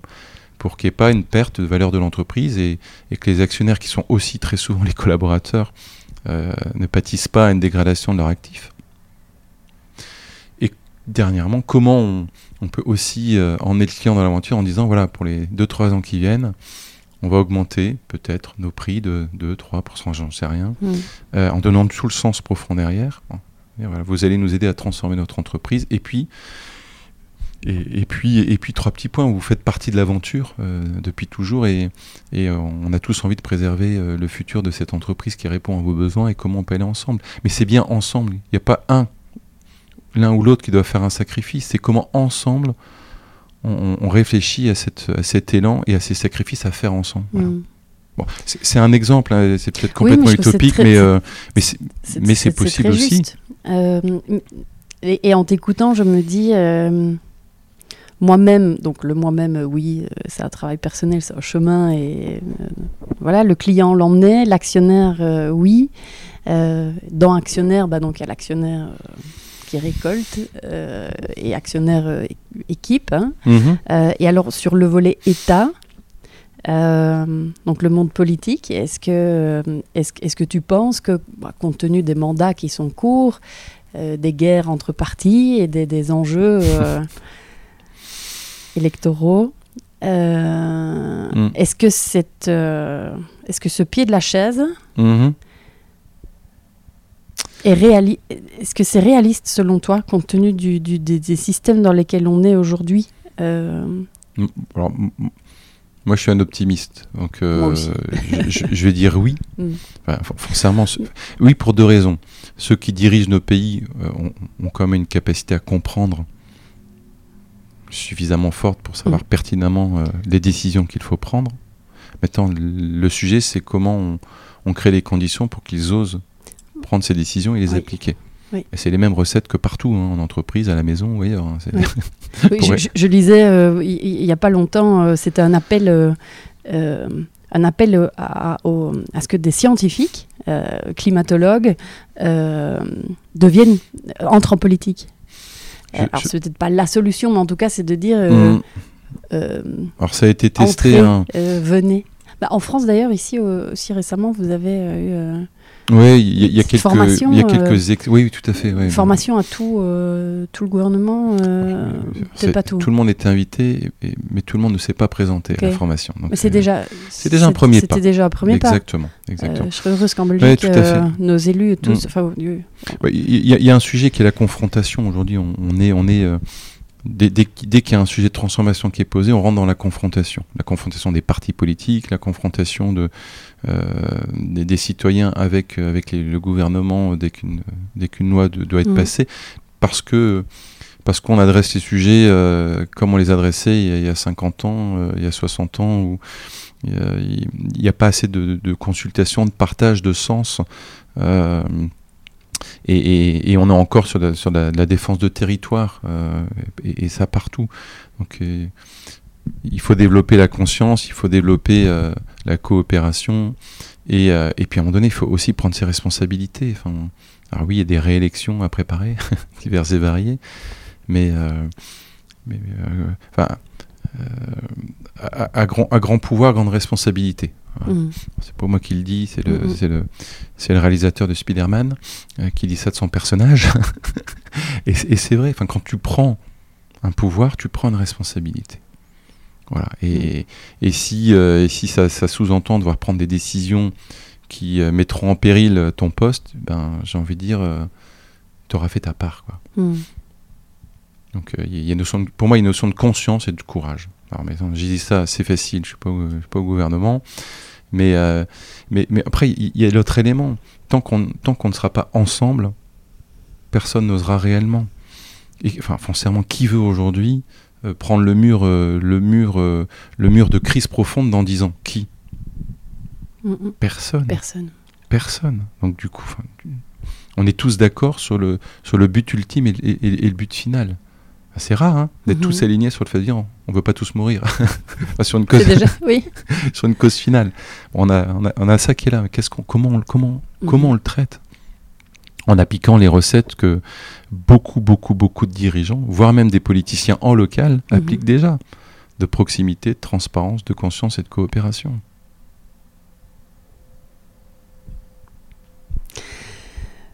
Alors, tu portes évidemment un regard euh, sur euh, de nombreuses entreprises depuis, euh, bah donc depuis euh, une vingtaine d'années, Oui, hein, correct? ça, tout à fait.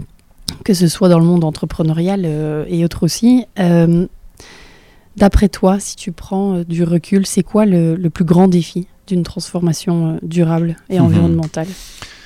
Hum, hum, hum. Si tu réfléchis au, par rapport à ces 20 dernières années, Ouais. tes rencontres.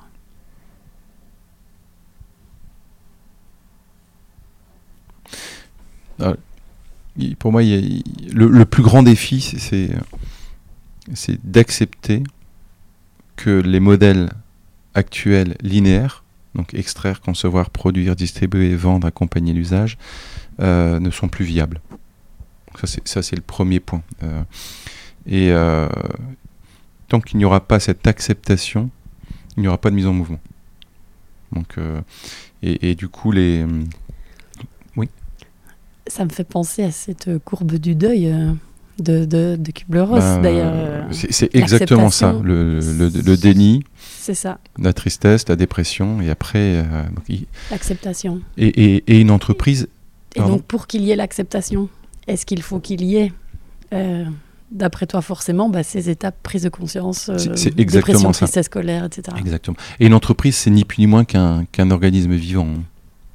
C'est euh, c'est absolument incroyable, et j'aime bien comparer l'entreprise à une forêt. Euh, et il faut la manager comme une forêt d'ailleurs, euh, en laissant beaucoup de liberté dans l'entreprise, mais en créant les conditions euh, qui permettent à la forêt de pousser. Voilà. Il faut juste apporter de l'eau, de l'air et, et, et de la terre et, euh, et de la lumière. On en reparlera peut-être un, un autre jour. Mhm. Et, effectivement, l'acceptation passera d'abord par la compréhension.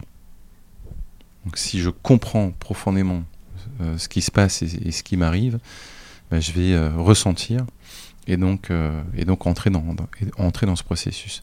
Et après, après effectivement, euh, les, étapes, euh, ben, c'est d'abord prendre à bras le corps euh, ma dette environnementale, donc euh, bilan carbone, trajectoire neutralité, ensuite transformer, donc me mettre les mains dans, le cœur de mon business model pour euh, réfléchir à ces sujets d'économie circulaire, euh, réciprocité euh, euh, et fonctionnalité.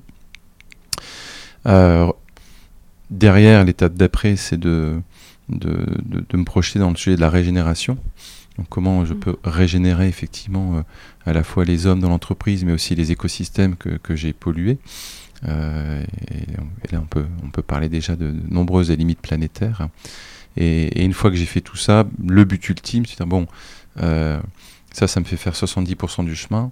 Et comment je pose aussi le sujet du moins mais mieux, euh, qui, qui, qui va nous être imposé euh, tôt ou tard par les limites, euh, par les limites planétaires.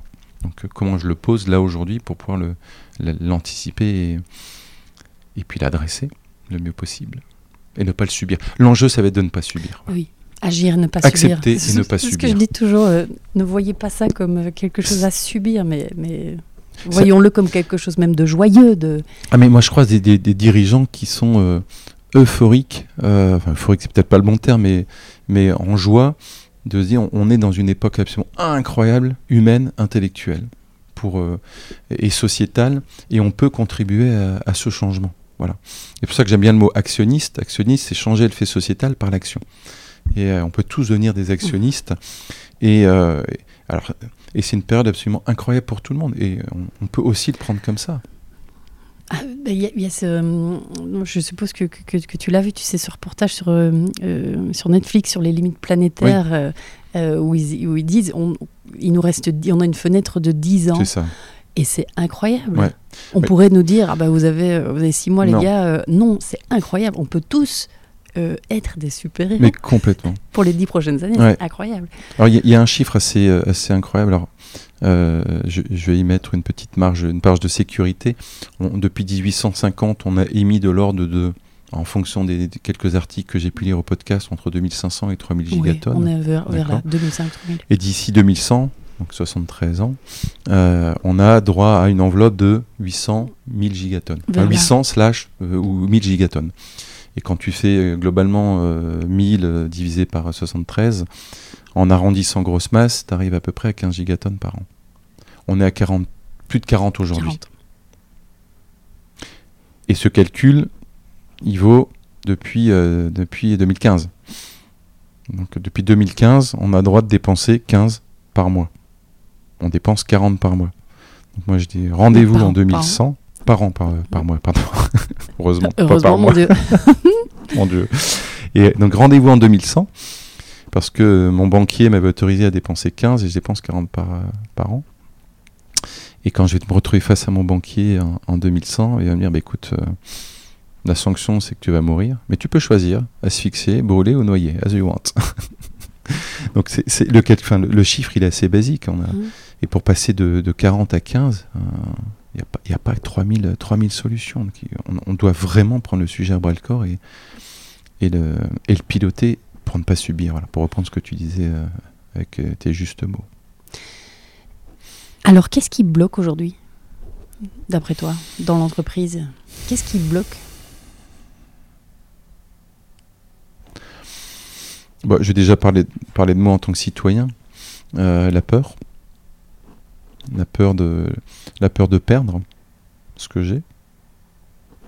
Voilà, et ça tu peux, le, bah, déployer à l'infini euh, à, une maison, euh, à, une ville, à une région, euh, à une entreprise, à un pays. voilà. Dans une société où, aujourd'hui, une des seules valeurs de reconnaissance, c'est le matériel. Euh, le matériel, ça va de ta voiture à ta maison, euh, à là où tu pars en vacances, euh, à l'actif que tu as pu créer sur ton compte ou, à la valorisation d'une entreprise, à la taille d'une entreprise. On m'a jamais dit, waouh, incroyable, tu diriges une entreprise de 100 personnes. Et, quand tu dis que tu diriges une grande entreprise, c'est assez, c'est assez, symptomatique. Donc la première chose, c'est la peur de, la peur de perdre. Et ça, tu peux. Et, ça se comprend. Hein. Et ça se comprend. La deuxième chose, c'est toutes les raisons pour lesquelles tu as raison de ne pas agir. Mon voisin n'agit pas, mon concurrent n'y va pas. Donc si mon concurrent y va, avant, euh, si j'y vais avant mon concurrent, je vais perdre avant lui. on va tous perdre à un moment donné si on n'agit mhm. pas. Donc qui prend le premier, qui prend le, premier le risque de perdre? Trouver euh, une nouvelle stratégie commerciale pour euh, être le premier à oser quelque chose de nouveau pour gagner plus, ça c'est, on sait faire. Mhm. Trouver une stratégie pour à court terme, peut-être gagner moins, mais pour gagner beaucoup plus d'autres choses, une autre forme d'abondance après, alors tout en essayant de préserver, euh, euh, préserver tous les actifs de l'entreprise, à commencer par l'actif humain, ça va de soi. Donc la peur, toutes, les raisons de, de, ne pas y aller, voilà. Euh, mais en fait, non, ça ne va pas arriver réellement tout de suite.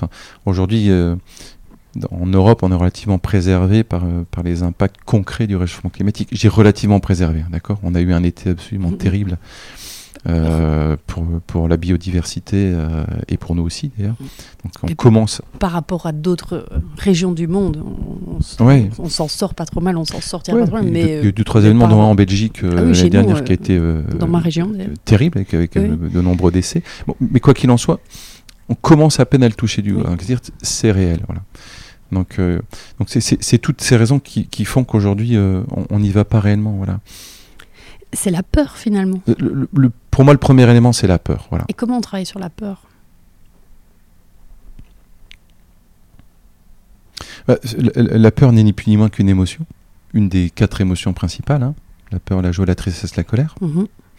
Et euh, je ne veux pas donner des leçons sur, euh, sur la manière d'accompagner des émotions. Euh, Il y a des managers qui le font très bien, il y a des thérapeutes qui le font très bien, il y a des Mhm. psys qui le font très bien, il y a des éducateurs qui le font très Mhm. bien, il y a des médecins et des Mhm. infirmières qui le font très bien. Donc euh, on a tous les outils pour accompagner les émotions. Mhm. On y travaille depuis combien d'années?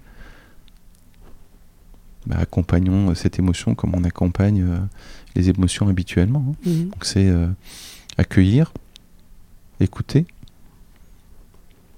euh, laisser vivre la cour de deuil et après euh, agir. Mais euh, combien aujourd'hui d'entreprises sont réellement équipées pour accueillir les émotions? Et là, on peut revenir sur le sujet d'entreprise libérante. Voilà. Enfin, enfin, encore une fois, l'entreprise est un écosystème vivant qui est rempli d'émotions. Il ne faut pas juste accueillir la joie et, et accueillir la puissance. Il faut aussi accueillir la tristesse, la peur et, euh, et, euh, et, les, et les fragilités profondes de l'entreprise. Mais tant qu'on ne l'accueille pas, on ne peut pas l'accompagner. Le premier point, c'est accueillir ça.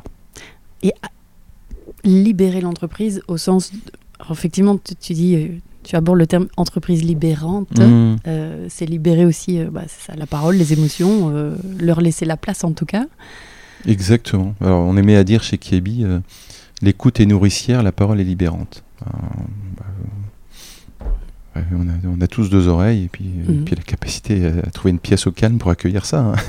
On peut même accueillir les émotions à 1000, à 5000. Enfin, il y a plein, plein, plein d'outils et de méthodes pour le faire. Il faut juste avoir le, le courage d'y aller. Parce que ça fait peur d'accueillir des émotions. Ah oui, et on n'a pas été éduqué à ça Pas non du plus. hein. tout. Euh, J'ai le sentiment peut-être qu'aujourd'hui, euh, dans l'éducation euh, de nos enfants, ça a peut-être plus de place et encore, mais. mais euh, Mmh, je suis d'accord. Voilà, on n'est on n'était pas dans une culture de, Mhm. euh, du soin, soin de l'émotion. Alors, en parlant de pa- parlant d'entreprise libérante, tu as, euh, tu as coécrit un livre, Mhm. correct? C'est ça. Euh, Transformer votre entreprise en alliant stratégie et humanisme, Ouais. oser la méthode Yellow Brick, Yellow Brick Road, Road. Alors, si j'avais eu l'info euh, plus tôt, j'aurais pu lire le livre, euh, du coup, pour te Pas de poser des questions. Euh, mais du coup, je le lirai après. Alors, ben, je, suis évidemment curieuse. Yellow Brick Road, Oui, c'est tu m'en dire un peu plus? Ouais, en fait, j'ai coécrit ce livre avec Catherine Archambault, je tiens à le préciser, qui est une, une Canadienne qui, a fait pas mal de recherches euh, euh, et une thèse sur, euh, sur le sujet de, de l'homme dans l'entreprise et qui est aujourd'hui enseignante en école de commerce sur les sujets de stratégie et de management. Donc on a coécrit ça. Et alors la Yellow Brick Road, c'est l'idée de, de Catherine en fait. C'est juste la route, la route du magicien d'Oz en se transformant on se transforme pardon, en cheminant. Voilà. Et la transformation humaine et, et, et- d'une entreprise, c'est un chemin de transformation. Voilà. Et il y a euh, chaque pas amène vers, euh, vers un, objectif qu'on s'est fixé en termes de, en termes de, bah, de réalisation voilà, de- d'entreprise ou de soi. Et, euh, en fait, le- Catherine est, venue, euh, m'a proposé, je la connaissais pas, hein, de, a toqué un jour à ma porte chez Kiebi m'a proposé, m'a demandé si elle pouvait faire sa thèse sur, euh, sur la transformation qu'on menait chez Kiebi. Écoute, euh, bingo, vas-y. Donc elle est restée plusieurs mois dans l'entreprise à observer, à, analyser, et ensuite à, poser et structurer sur papier toute une méthodologie qu'on faisait sans le savoir. elle est venue schématiser euh, le vivant. Et euh, j'ai trouvé ça absolument génial. Et puis un jour, euh, on, a, on discutait avec Christophe Le Buan, euh, que je crois que tu interviews prochainement, Oui. et qui nous a dit Mais faites-en un livre. Bon, et puis et, et voilà, et ça s'est fait aussi, aussi simplement. euh, mais Catherine a structuré, a structuré, j'ai envie de dire, euh, des chapitres, et puis après on a, on a coécrit. euh, le Covid a aidé, hein, puisque le week-end je ne pouvais pas bouger de ma maison, donc on a passé, j'ai passé tous mes week-ends du Covid à écrire euh, avec Catherine, et voilà, et puis on, on a trouvé un éditeur, donc la Maison Ellipse, qu'on a choisi aussi parce que c'est une maison d'édition à destination des, des étudiants. Mhm. Voilà, et puis c'est une vraie joie de, une vraie joie de, de coécrire ça. Et ça raconte effectivement les outils, l'histoire et les outils de transformation Mhm. euh, de Kiabi. Voilà. Alors, euh, tu parles d'étudiants. euh, j'imagine que tu dois être au contact de, de mm. nombreux jeunes. Euh, ou pas, je me ah trompe bah, peut-être, mais vu, vu, que j'ai 48 ans, il y a beaucoup de jeunes pour moi. en tout cas, cette jeune génération, euh, en fait, j'ai en tête ces, tous ces nouveaux dirigeants qui vont arriver euh, bientôt sur le marché du mm. travail, qui vont bientôt prendre des positions plus importantes. Euh, personnellement, j'ai beaucoup d'espoir euh, dans cette génération. Est-ce que tu partages ce point de vue? Oui. oui, et j'ai oui, et j'ai une petite crainte. Alors oui, j'ai eu la chance d'en côtoyer dans, dans, différentes écoles de commerce essentiellement, en, faisant des, en faisant des témoignages euh, dans, des, modules de formation qui pourraient ici sur la stratégie ou le management. Ce que j'aime, c'est euh, chez eux, c'est leur liberté, leur audace. Euh, ils ont un bon niveau de connaissance du sujet, des sujets humains et environnementaux. Mhm. J'ai bien dit de connaissance. Hein. Mhm. et après, voir jusqu'où l'école les accompagne dans, le, dans l'appropriation et les ressentis de ces sujets, mais ils ont un bon niveau de connaissance. Et ce qui fait qu'effectivement, récemment, il y a eu beaucoup d'entre eux qui se sont positionnés en disant euh, moi, je veux autre chose que le monde de l'entreprise aujourd'hui. Donc, donc, je ne rentre pas dans ces entreprises. Et là, moi, je dis, ok, c'est top. Maintenant, euh, bah, pour transformer ces entreprises, on a besoin de vous. Donc, euh, ne nous abandonnez pas. Et si vous avez envie d'œuvrer, venez, parce que mhm. ces écosystèmes d'entreprise aujourd'hui sont magnifiques. Il y a d'énormes moyens. Elles ont une très belle histoire, elles ont des valeurs incroyables, elles ont des outils incroyables. Et vous pouvez aussi, de l'intérieur, nous aider à transformer ce sont des croyances. Hein. Moi, je pense que il y a un côté peut-être un peu rebelle. Bien euh, sûr. voilà, a besoin de, se rebeller, hein. euh, mais euh, mais il y, a des croyances. Oui, mais on revient dans cette dans cette réflexion de dire de la confrontation. Je suis contre. Donc je fais donc je m'en vais. Donc oui, mais, tu peux aussi être contre et coopérer pour changer les choses. Mm, mm. Le changer de l'intérieur, ça c'est clair. Passons de la confrontation à la coopération et la collaboration. Collaboration, c'est travailler ensemble. Coopération, c'est réaliser une œuvre ensemble. Hmm. Alors, justement, j'ai une question qui est forcément euh, très vaste et on, l'a touché du bout du doigt un petit peu euh, depuis le début de notre échange. Qu'est-ce que tu conseillerais euh, à toutes ces entreprises et pense euh, aux grandes, aux PME, euh, tout ce tissu économique qui constitue nos régions, que ce soit en France, en Belgique, en Europe, qui veulent changer de cap, mais qui ne savent absolument pas par où commencer. D'une part, peut-être une, peur que ce soit pas bien accepté de la part des actionnaires, peur des équipes. Hmm. Je parle de la peur, évidemment. Hmm. juste moi, sur le terrain, souvent ce que je constate, une envie d'y aller, la prise de conscience. Là, c'est bon, on a lu des livres, tu sais, on a, ils ont euh, hmm. écouté quelques conférences, euh, Jean Covici, etc. Euh. Et puis, c'est ce passage du, cap. et aussi pour. Alors, tu, tu, as, tu as ce parcours dans, des très grandes structures, et puis, bah, quid pour bah, toutes ces plus petites entreprises, finalement hmm. je, pense que c'est la même recette pour tous. Mhm. Après, avec les avec des moyens différents en fonction des entreprises. Et, à défaut de me répéter, mais en même temps, ça permet d'ancrer le message. Euh, quand j'ai réfléchi à l'activité que je voulais lancer en, mars-avril, parce que on y reviendra peut-être tout à l'heure, euh, je, me suis posé sur, je me suis posé sur cette question en fait. Euh, c'est quoi le chemin pour, pour oser, oser cette transformation? Et et naturellement, il y a, trois, premières, euh, trois premiers pas qui me sont venus à l'esprit. Euh, c'est basculer, basculer, agir, transformer. Et, le quatrième pas, c'est régénérer, mais celui-là, il est, il est quand même... Euh, mais il va, vite nous tomber, il va vite nous tomber sur les épaules, puisque il n'y a pas longtemps, on parlait juste de, quelques pollutions. Maintenant, on parle de, de limites planétaires. Mmh. On commence à parler de biodiversité, donc ne mmh, t'inquiète pas que la régénération dans les deux ans qui viennent va, va se pluguer euh, aux droits et devoirs des, entreprises également. Donc le, premier point, c'est de, de basculer en fait. Comment, euh, comment aider, aider le dirigeant, euh, le comité de direction, peu importe la manière dont ça s'appelle, COLID, CODIR, COPID, etc. Et toute l'entreprise à, basculer. Et, et, là, il y a il y, a, non, il, y a, quelques méthodologies qui existent hein, pour accompagner une bascule de dirigeant, une bascule de codir ou une bascule d'entreprise. Comme quoi, par exemple? Bah, c'est le et, là je vais rendre à César ce qui appartient à César. Euh, j'ai eu la chance de, de rencontrer un mouvement qui s'appelle Toscane et il y a une quinzaine d'années euh, qui est dirigé par Christophe euh, Le Bion et Jacques Santini. Euh, ils ont posé une méthodologie qui, qui repose sur trois mots ressenti, sens, mouvement. Voilà. Donc première étape, c'est d'aller f- face à un sujet. Et en l'occurrence là, ça peut être le, c'est le climat. Euh, quels sont tes ressentis Deuxième étape, en quoi ça vient te toucher profondément? Quelles, quelles émotions profondes ça vient toucher en Mhm. toi? Quelles valeurs profondes? Euh, Et ensuite, une fois que tu as, tu as, tu as vécu ce ressenti sens profond, euh, et d'une certaine manière fait une courbe de deuil en accéléré, eh bien, tu peux rentrer dans, la- dans, dans une mise en mouvement de j'ai compris, j'ai ressenti, j'ai levé mes peurs, je peux y aller. Voilà. Donc ça, c'est la première étape. Sans cette étape, on n'ira pas au bon niveau d'engagement et de moyens. Hmm. Et ensuite, une fois que ce basculé est fait, eh bien, on- la deuxième étape, c'est de savoir de quoi on parle. Quand on parle d'impact sur les limites planétaires, c'est quoi l'impact de mon entreprise? Donc là, il existe des outils. Euh, le premier, c'est un bilan carbone. Ça peut être une matrice de matérialité également. Enfin, c'est les deux, deux outils principaux. Mhm.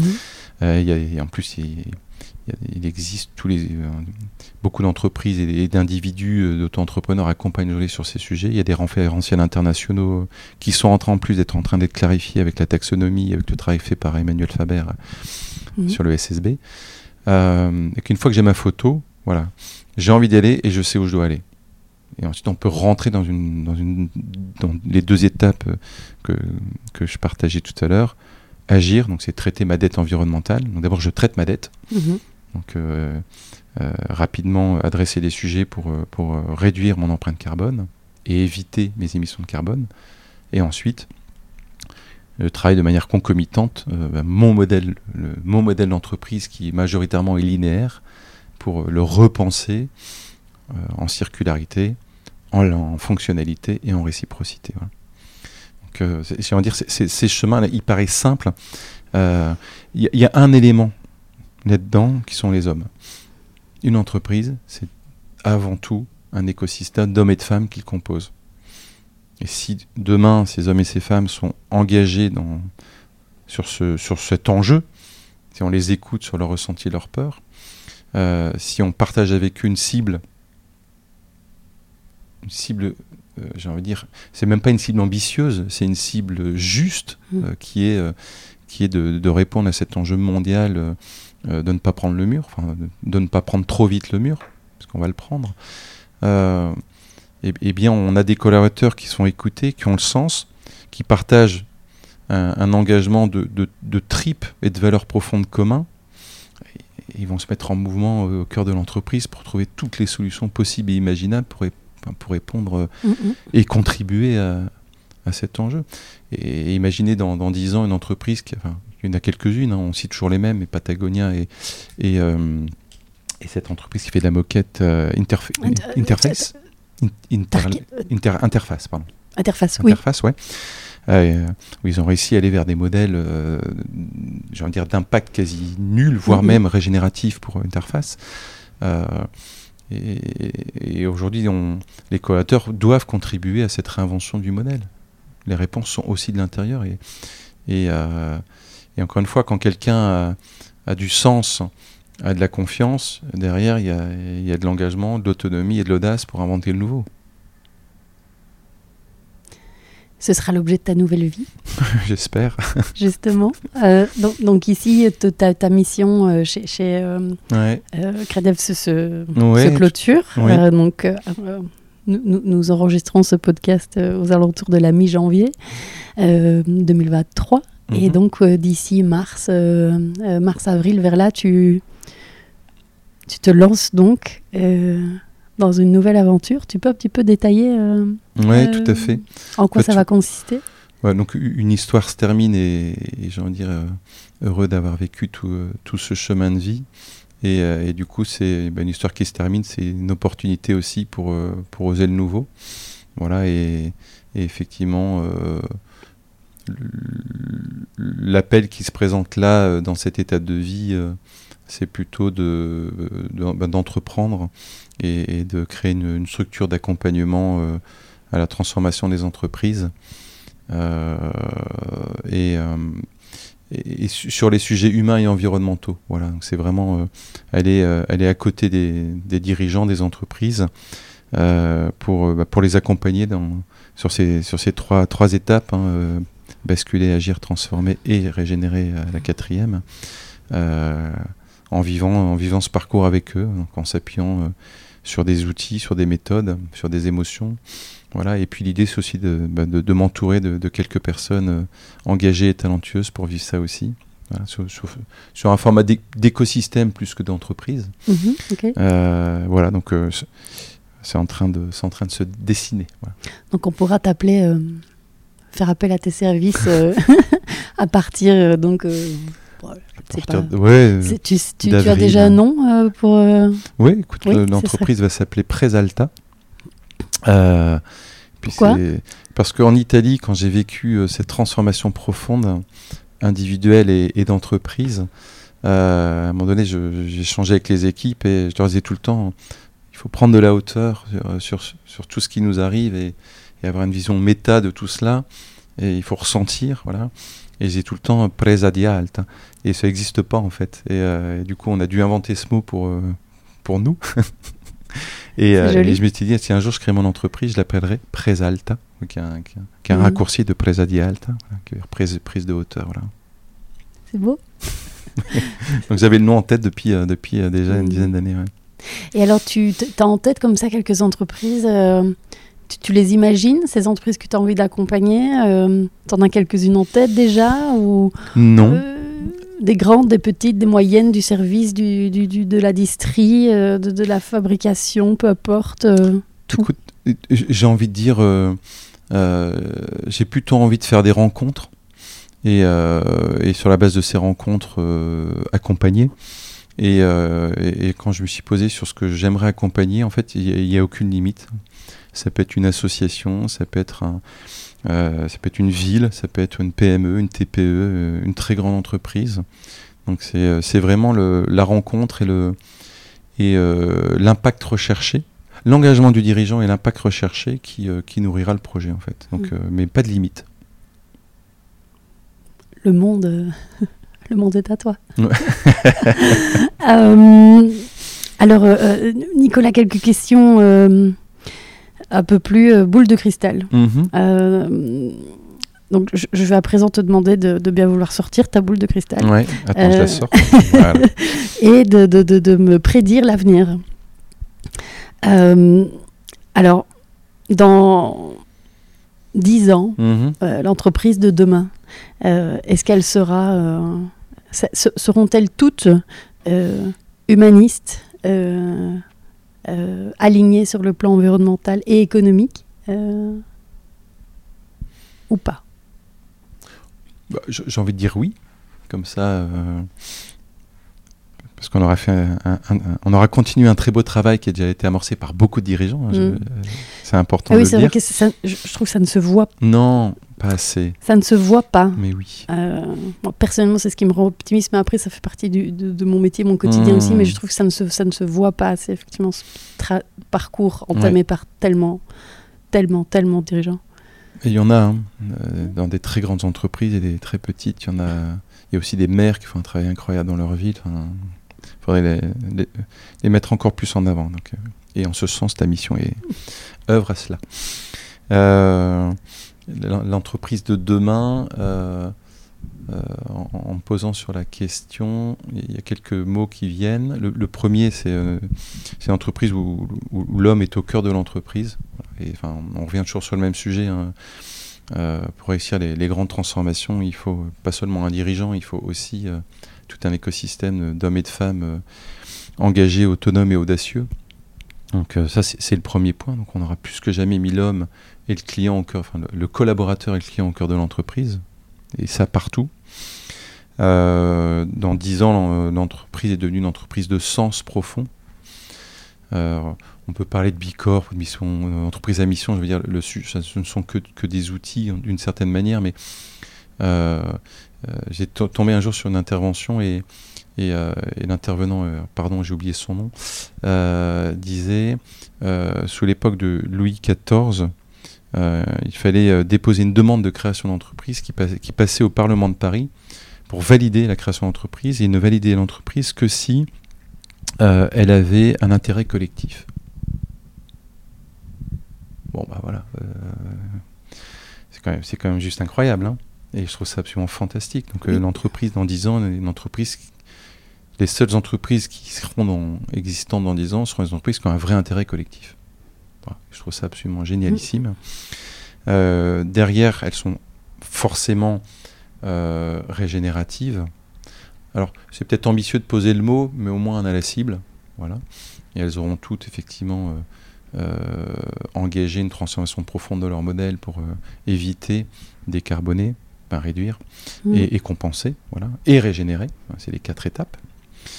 Euh, et après, il y, a une autre réflexion sur ces entreprises du futur, enfin de, demain matin, d'aujourd'hui, puisqu'on est dans 10 ans, j'ai ma boule magique, mm. c'est ce sujet de, local versus global. Plus que de parler de croissance, moi j'ai envie de parler de qu'est-ce qui est. c'est quoi la juste taille de mon entreprise? Euh, et, cette réflexion de est-ce que la somme du local n'est pas plus importante que le global au final? Mhm. euh, On a cherché à faire absolument des entreprises euh, globalisantes et mondialisantes qui du coup ont généré un processus infernal de, de, taille, d'impact divers et variés. Et, est-ce que demain le, le monde n'est pas fait plutôt d'écosystèmes locaux? Qui, euh, qui font un global euh, bien plus puissant que, que s'il n'avait été pensé en, juste en une pièce. Je ne sais pas si ça te parle, mais en tout cas l'image. C'est quoi selon toi la taille idéale? J'ai pas la réponse en mm. fait. La taille idéale, j'ai envie de dire, elle correspond au sujet adressé. la, seule, la seule réponse, c'est de, de, se poser, de dire qu'est-ce, qu'est-ce qui, c'est quoi la taille juste pour, pour ce que je suis en train de créer en fait? Et c'est pas obligatoirement euh, euh, le milliard, enfin la, la, la, licorne, la décacorne, pour reprendre les termes. Mm-hmm. Qu'est-ce qui est juste pour moi Qu'est-ce qui est juste pour l'offre que je propose et, euh, et, je peux très bien créer une entreprise X, puis une entreprise Y, puis une entreprise Z, et, la somme des trois aura un impact bien moins mm-hmm. que si, si je cumulais les trois. Richard Branson parlait d'une. Alors j'ai oublié, c'est c'est un nom japonais. Oui, dit donc groupe Virgin, hein, quand même, euh, mastodonte, au fait de, n'avoir que des entités qui ne dépassent jamais. Comme, Je crois que c'est Buncha. qui, ne dépassent jamais 250 personnes. Donc ce ne sont que des mini PME. Mm, mm. euh, et, il s'était fixé une règle de ne jamais mm, euh, dépasser plus de 250 personnes.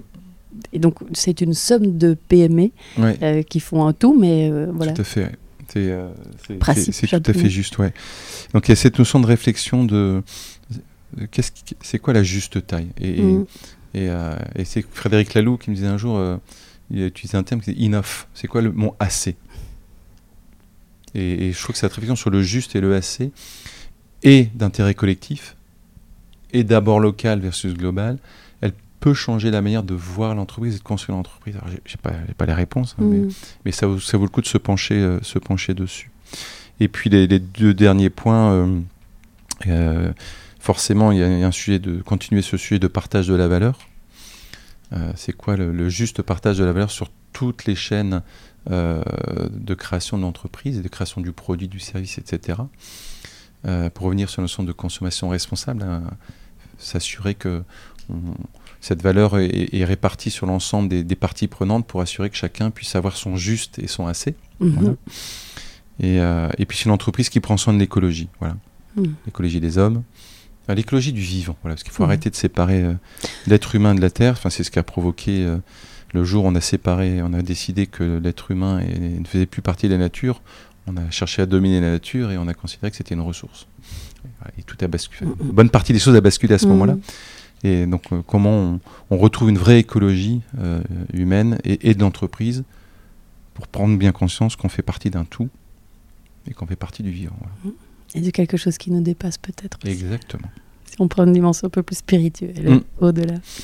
Euh, alors, boule de cristal. Mm-hmm. Euh, plutôt sur euh, l'optimisme. Tu en as parlé un petit peu tout à l'heure. Toi, tu es optimiste pour l'avenir quant aux enjeux climatiques, sociétaux, sociaux Ou pas? Si, si je m'appuie sur, sur les chiffres et la, et la manière dont on traite l'urgence aujourd'hui, non. Et, et je suis un profond optimiste, donc je crois euh, dans notre capacité à. euh, je crois à la capacité du vivant à prendre le dessus sur, euh, sur, sur, la, sur, la bêtise, en fait, voilà, tout simplement, et sur le et sur l'incapacité à, à prendre conscience. Donc je pense que le vivant va, va se réveiller et, accompagner, hein, ça va de soi. Et il y, a- il y a beaucoup, de- beaucoup de personnes qui aujourd'hui euh, cherchent, euh, activent et, et actionnent, et chacun dans son domaine, euh, cette, mise en, cette mise en route du vivant pour, pour, agir, pour agir ensemble. Et j'insiste, et, et- et- et je suis optimiste aussi si ceux qui ont le pouvoir de changer les choses décident une bonne fois pour toutes à coopérer et collaborer. Alors, si tu avais une baguette magique, Hmm. tu ferais quoi? Ah la vache. Euh, et cette question, elle n'est pas facile. Alors, ce serait facile de dire euh, je dépollue le monde, ou euh, j'arrête les guerres, ou j'arrête la tristesse des enfants, mais ça, c'est la conséquence. Mhm. Voilà, donc, et du coup, il y a deux choses qui, qui viennent là. La première chose, c'est j'arrête la comparaison. Plus personne ne se compare. Comparaison poison. Euh, et je pense que ça aurait un impact assez, assez conséquent sur, euh, sur la manière dont les gens vivent Mhm. les choses, que ce soit euh, des individus, des consommateurs, des dirigeants, etc. Donc il n'y a plus de comparaison. Plus je suis ce que je veux être. Pardon? Plus d'ego il faut toujours un peu d'ego. Je sais plus qui disait, l'ego c'est comme un véhicule avec, dans lequel tu traverses la vie. À toi de choisir si c'est une trottinette ou une grosse Porsche. Donc, je trouve ça génial. donc, mais il en faut. Il faut de l'ego. Euh, et la deuxième chose que je ferai avec ma baguette magique, c'est euh, ces notions de juste. Voilà. Remplacer le toujours plus par le juste. Et chacun à son niveau de juste. Mhm. Donc plus de comparaison et du juste. Et du juste. Et, euh, et je pense que on pourrait traiter une cause ra- racine et profonde de, du futur. voilà. Eh ben Nicolas, je te souhaite d'avoir euh, cette baguette magique. hein. Écoute, Euh, Je vais si je la trouve un jour. non, la construire, Ouais. l'éco-concevoir. Ouais. Euh, alors Nicolas, euh, euh, je t'ai pas, je t'ai pas demandé avant. Est-ce qu'il y a quelque chose qui t'obsède aujourd'hui? Un truc qui t'empêche de dormir? Oui, l'urgence. Hmm. L'urgence. Mm. Et euh, le film Don't Look Up, en ce sens, a été euh, assez, euh, assez frappant pour moi. C'est le- le- notre non-volonté de, de, de ressentir l'urgence, en fait. Et j'ai bien dit notre, je me mets encore un petit peu dedans. hein. Mhm. c'est la notion d'urgence, Mm.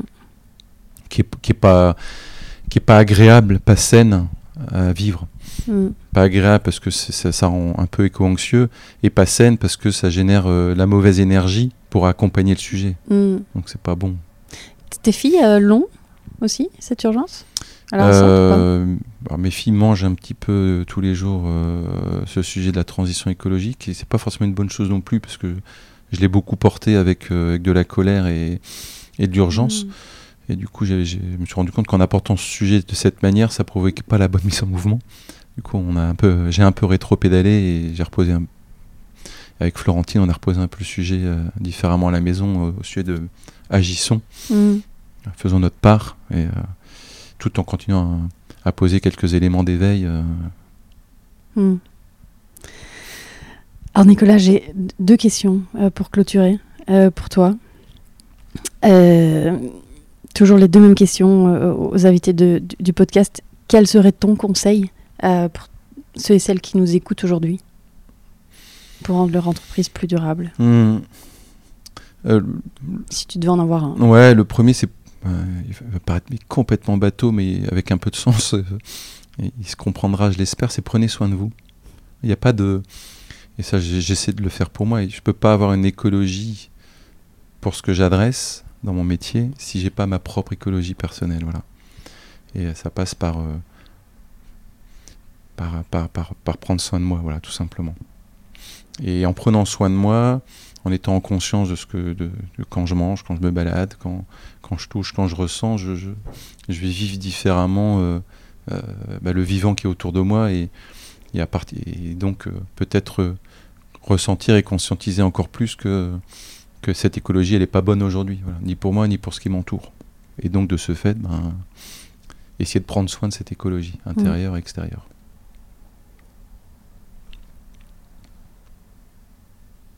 Tu as d'autres conseils Non, Non. c'est déjà bien. C'est déjà bien. Euh, alors Nicolas, est-ce que tu aurais euh, pour nous euh, des, des livres ou alors, Tu disais que tu écoutais plein de podcasts, conférences, de quoi alimenter nos cerveaux.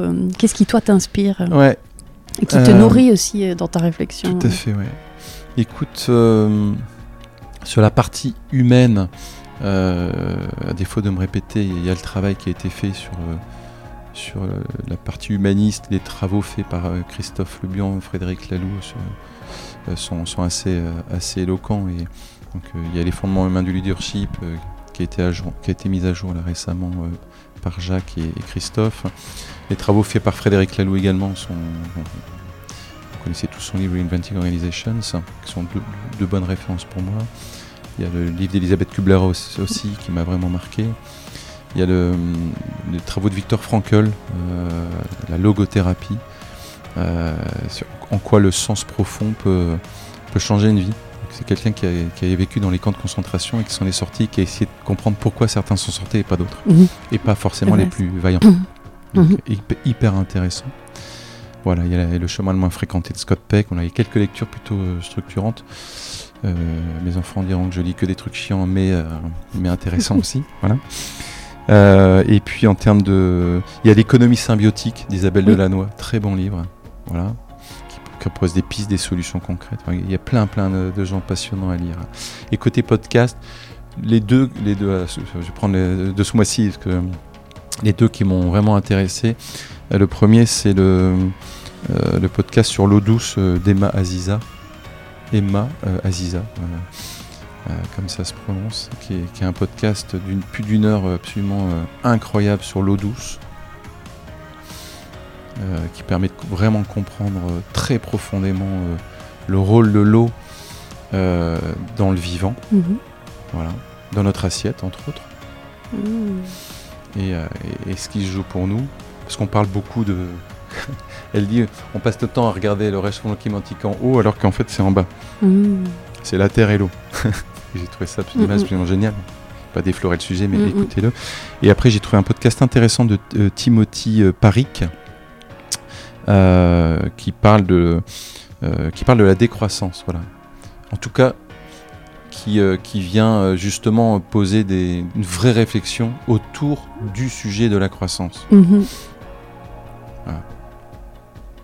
Top. Ah bah écoute, merci beaucoup. Je je ne les connaissais pas euh, ces deux-là. Euh, sur les dernières, sur euh, euh, les limites planétaires, il y a, je, te l'enverrai, un podcast génialissime qui s'appelle Dernière limite Ouais. et qui justement, donc c'est une journaliste scientifique qui qui décortique chaque élément du rapport Meadows Ah, et qui interviewe des scientifiques dans un épisode par grand poids du rapport Meadows, c'est extraordinaire. écoute, je suis preneur. Dernière limite, c'est une grand plaisir.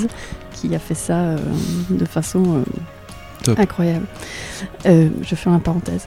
Eh ben Nicolas, écoute, mille merci. Je- pour tout ton partage, Merci vraiment. à toi. Alors, comment est-ce que éventuellement on peut te suivre ou te contacter ou je ne sais pas ou découvrir ah oui bah tes nouvelles activités Ouais, pas tout de suite mais peut-être LinkedIn je ne Le sais plus pas simple, euh, c'est LinkedIn, voilà, d'accord. Tout simplement. Et, euh, et, euh, je, je- je- je- je le suis assez, euh, euh, de manière assez, euh, euh, assez récurrente, donc euh, on peut facilement me, suivre on- euh, voilà. te suivre et te contacter Ouais, éventuellement euh, a des questions que sais-je Exactement. Euh, et ben écoute, euh, Nicolas, vraiment mille merci, euh, Merci, Stéphanie. pour cet échange. Euh, J'espère, et je suis absolument persuadée que ça va euh, euh, inspirer, éclairer euh, nos auditeurs et nos auditrices. Euh, ton parcours est, euh, à mon sens, en tout cas, moi j'ai pris beaucoup de plaisir. Merci beaucoup, très inspirant et le, ton chemin, ton chemin avant tout est vraiment assez extraordinaire. Donc merci beaucoup pour ce partage. Écoute, merci de, de cet espace et merci de ta confiance. Merci Nicolas. Au revoir. voilà pour l'épisode du jour. J'espère sincèrement qu'il vous a plu. Merci de le partager à deux personnes qui pourraient être intéressées par ce sujet et de mettre une petite note 5 étoiles avec un petit commentaire sur Apple Podcast, sur iTunes en particulier, ce qui donnerait au podcast un maximum de visibilité dans les classements. Aussi, si vous allez sur www.business-impact.be et que vous me laissez votre email, vous recevrez une semaine sur deux les deux derniers épisodes ainsi que du contenu qui pourrait vous être utile et vous inspirer davantage. Pour finir, n'hésitez surtout pas à me contacter. Je suis active sur LinkedIn et sur Instagram. Euh, il suffit de chercher Stéphanie Fellen. Et si vous avez des besoins d'accompagnement pour votre entreprise, l'équipe de Smart Circle se fera un véritable plaisir de vous rencontrer. Je vous embrasse.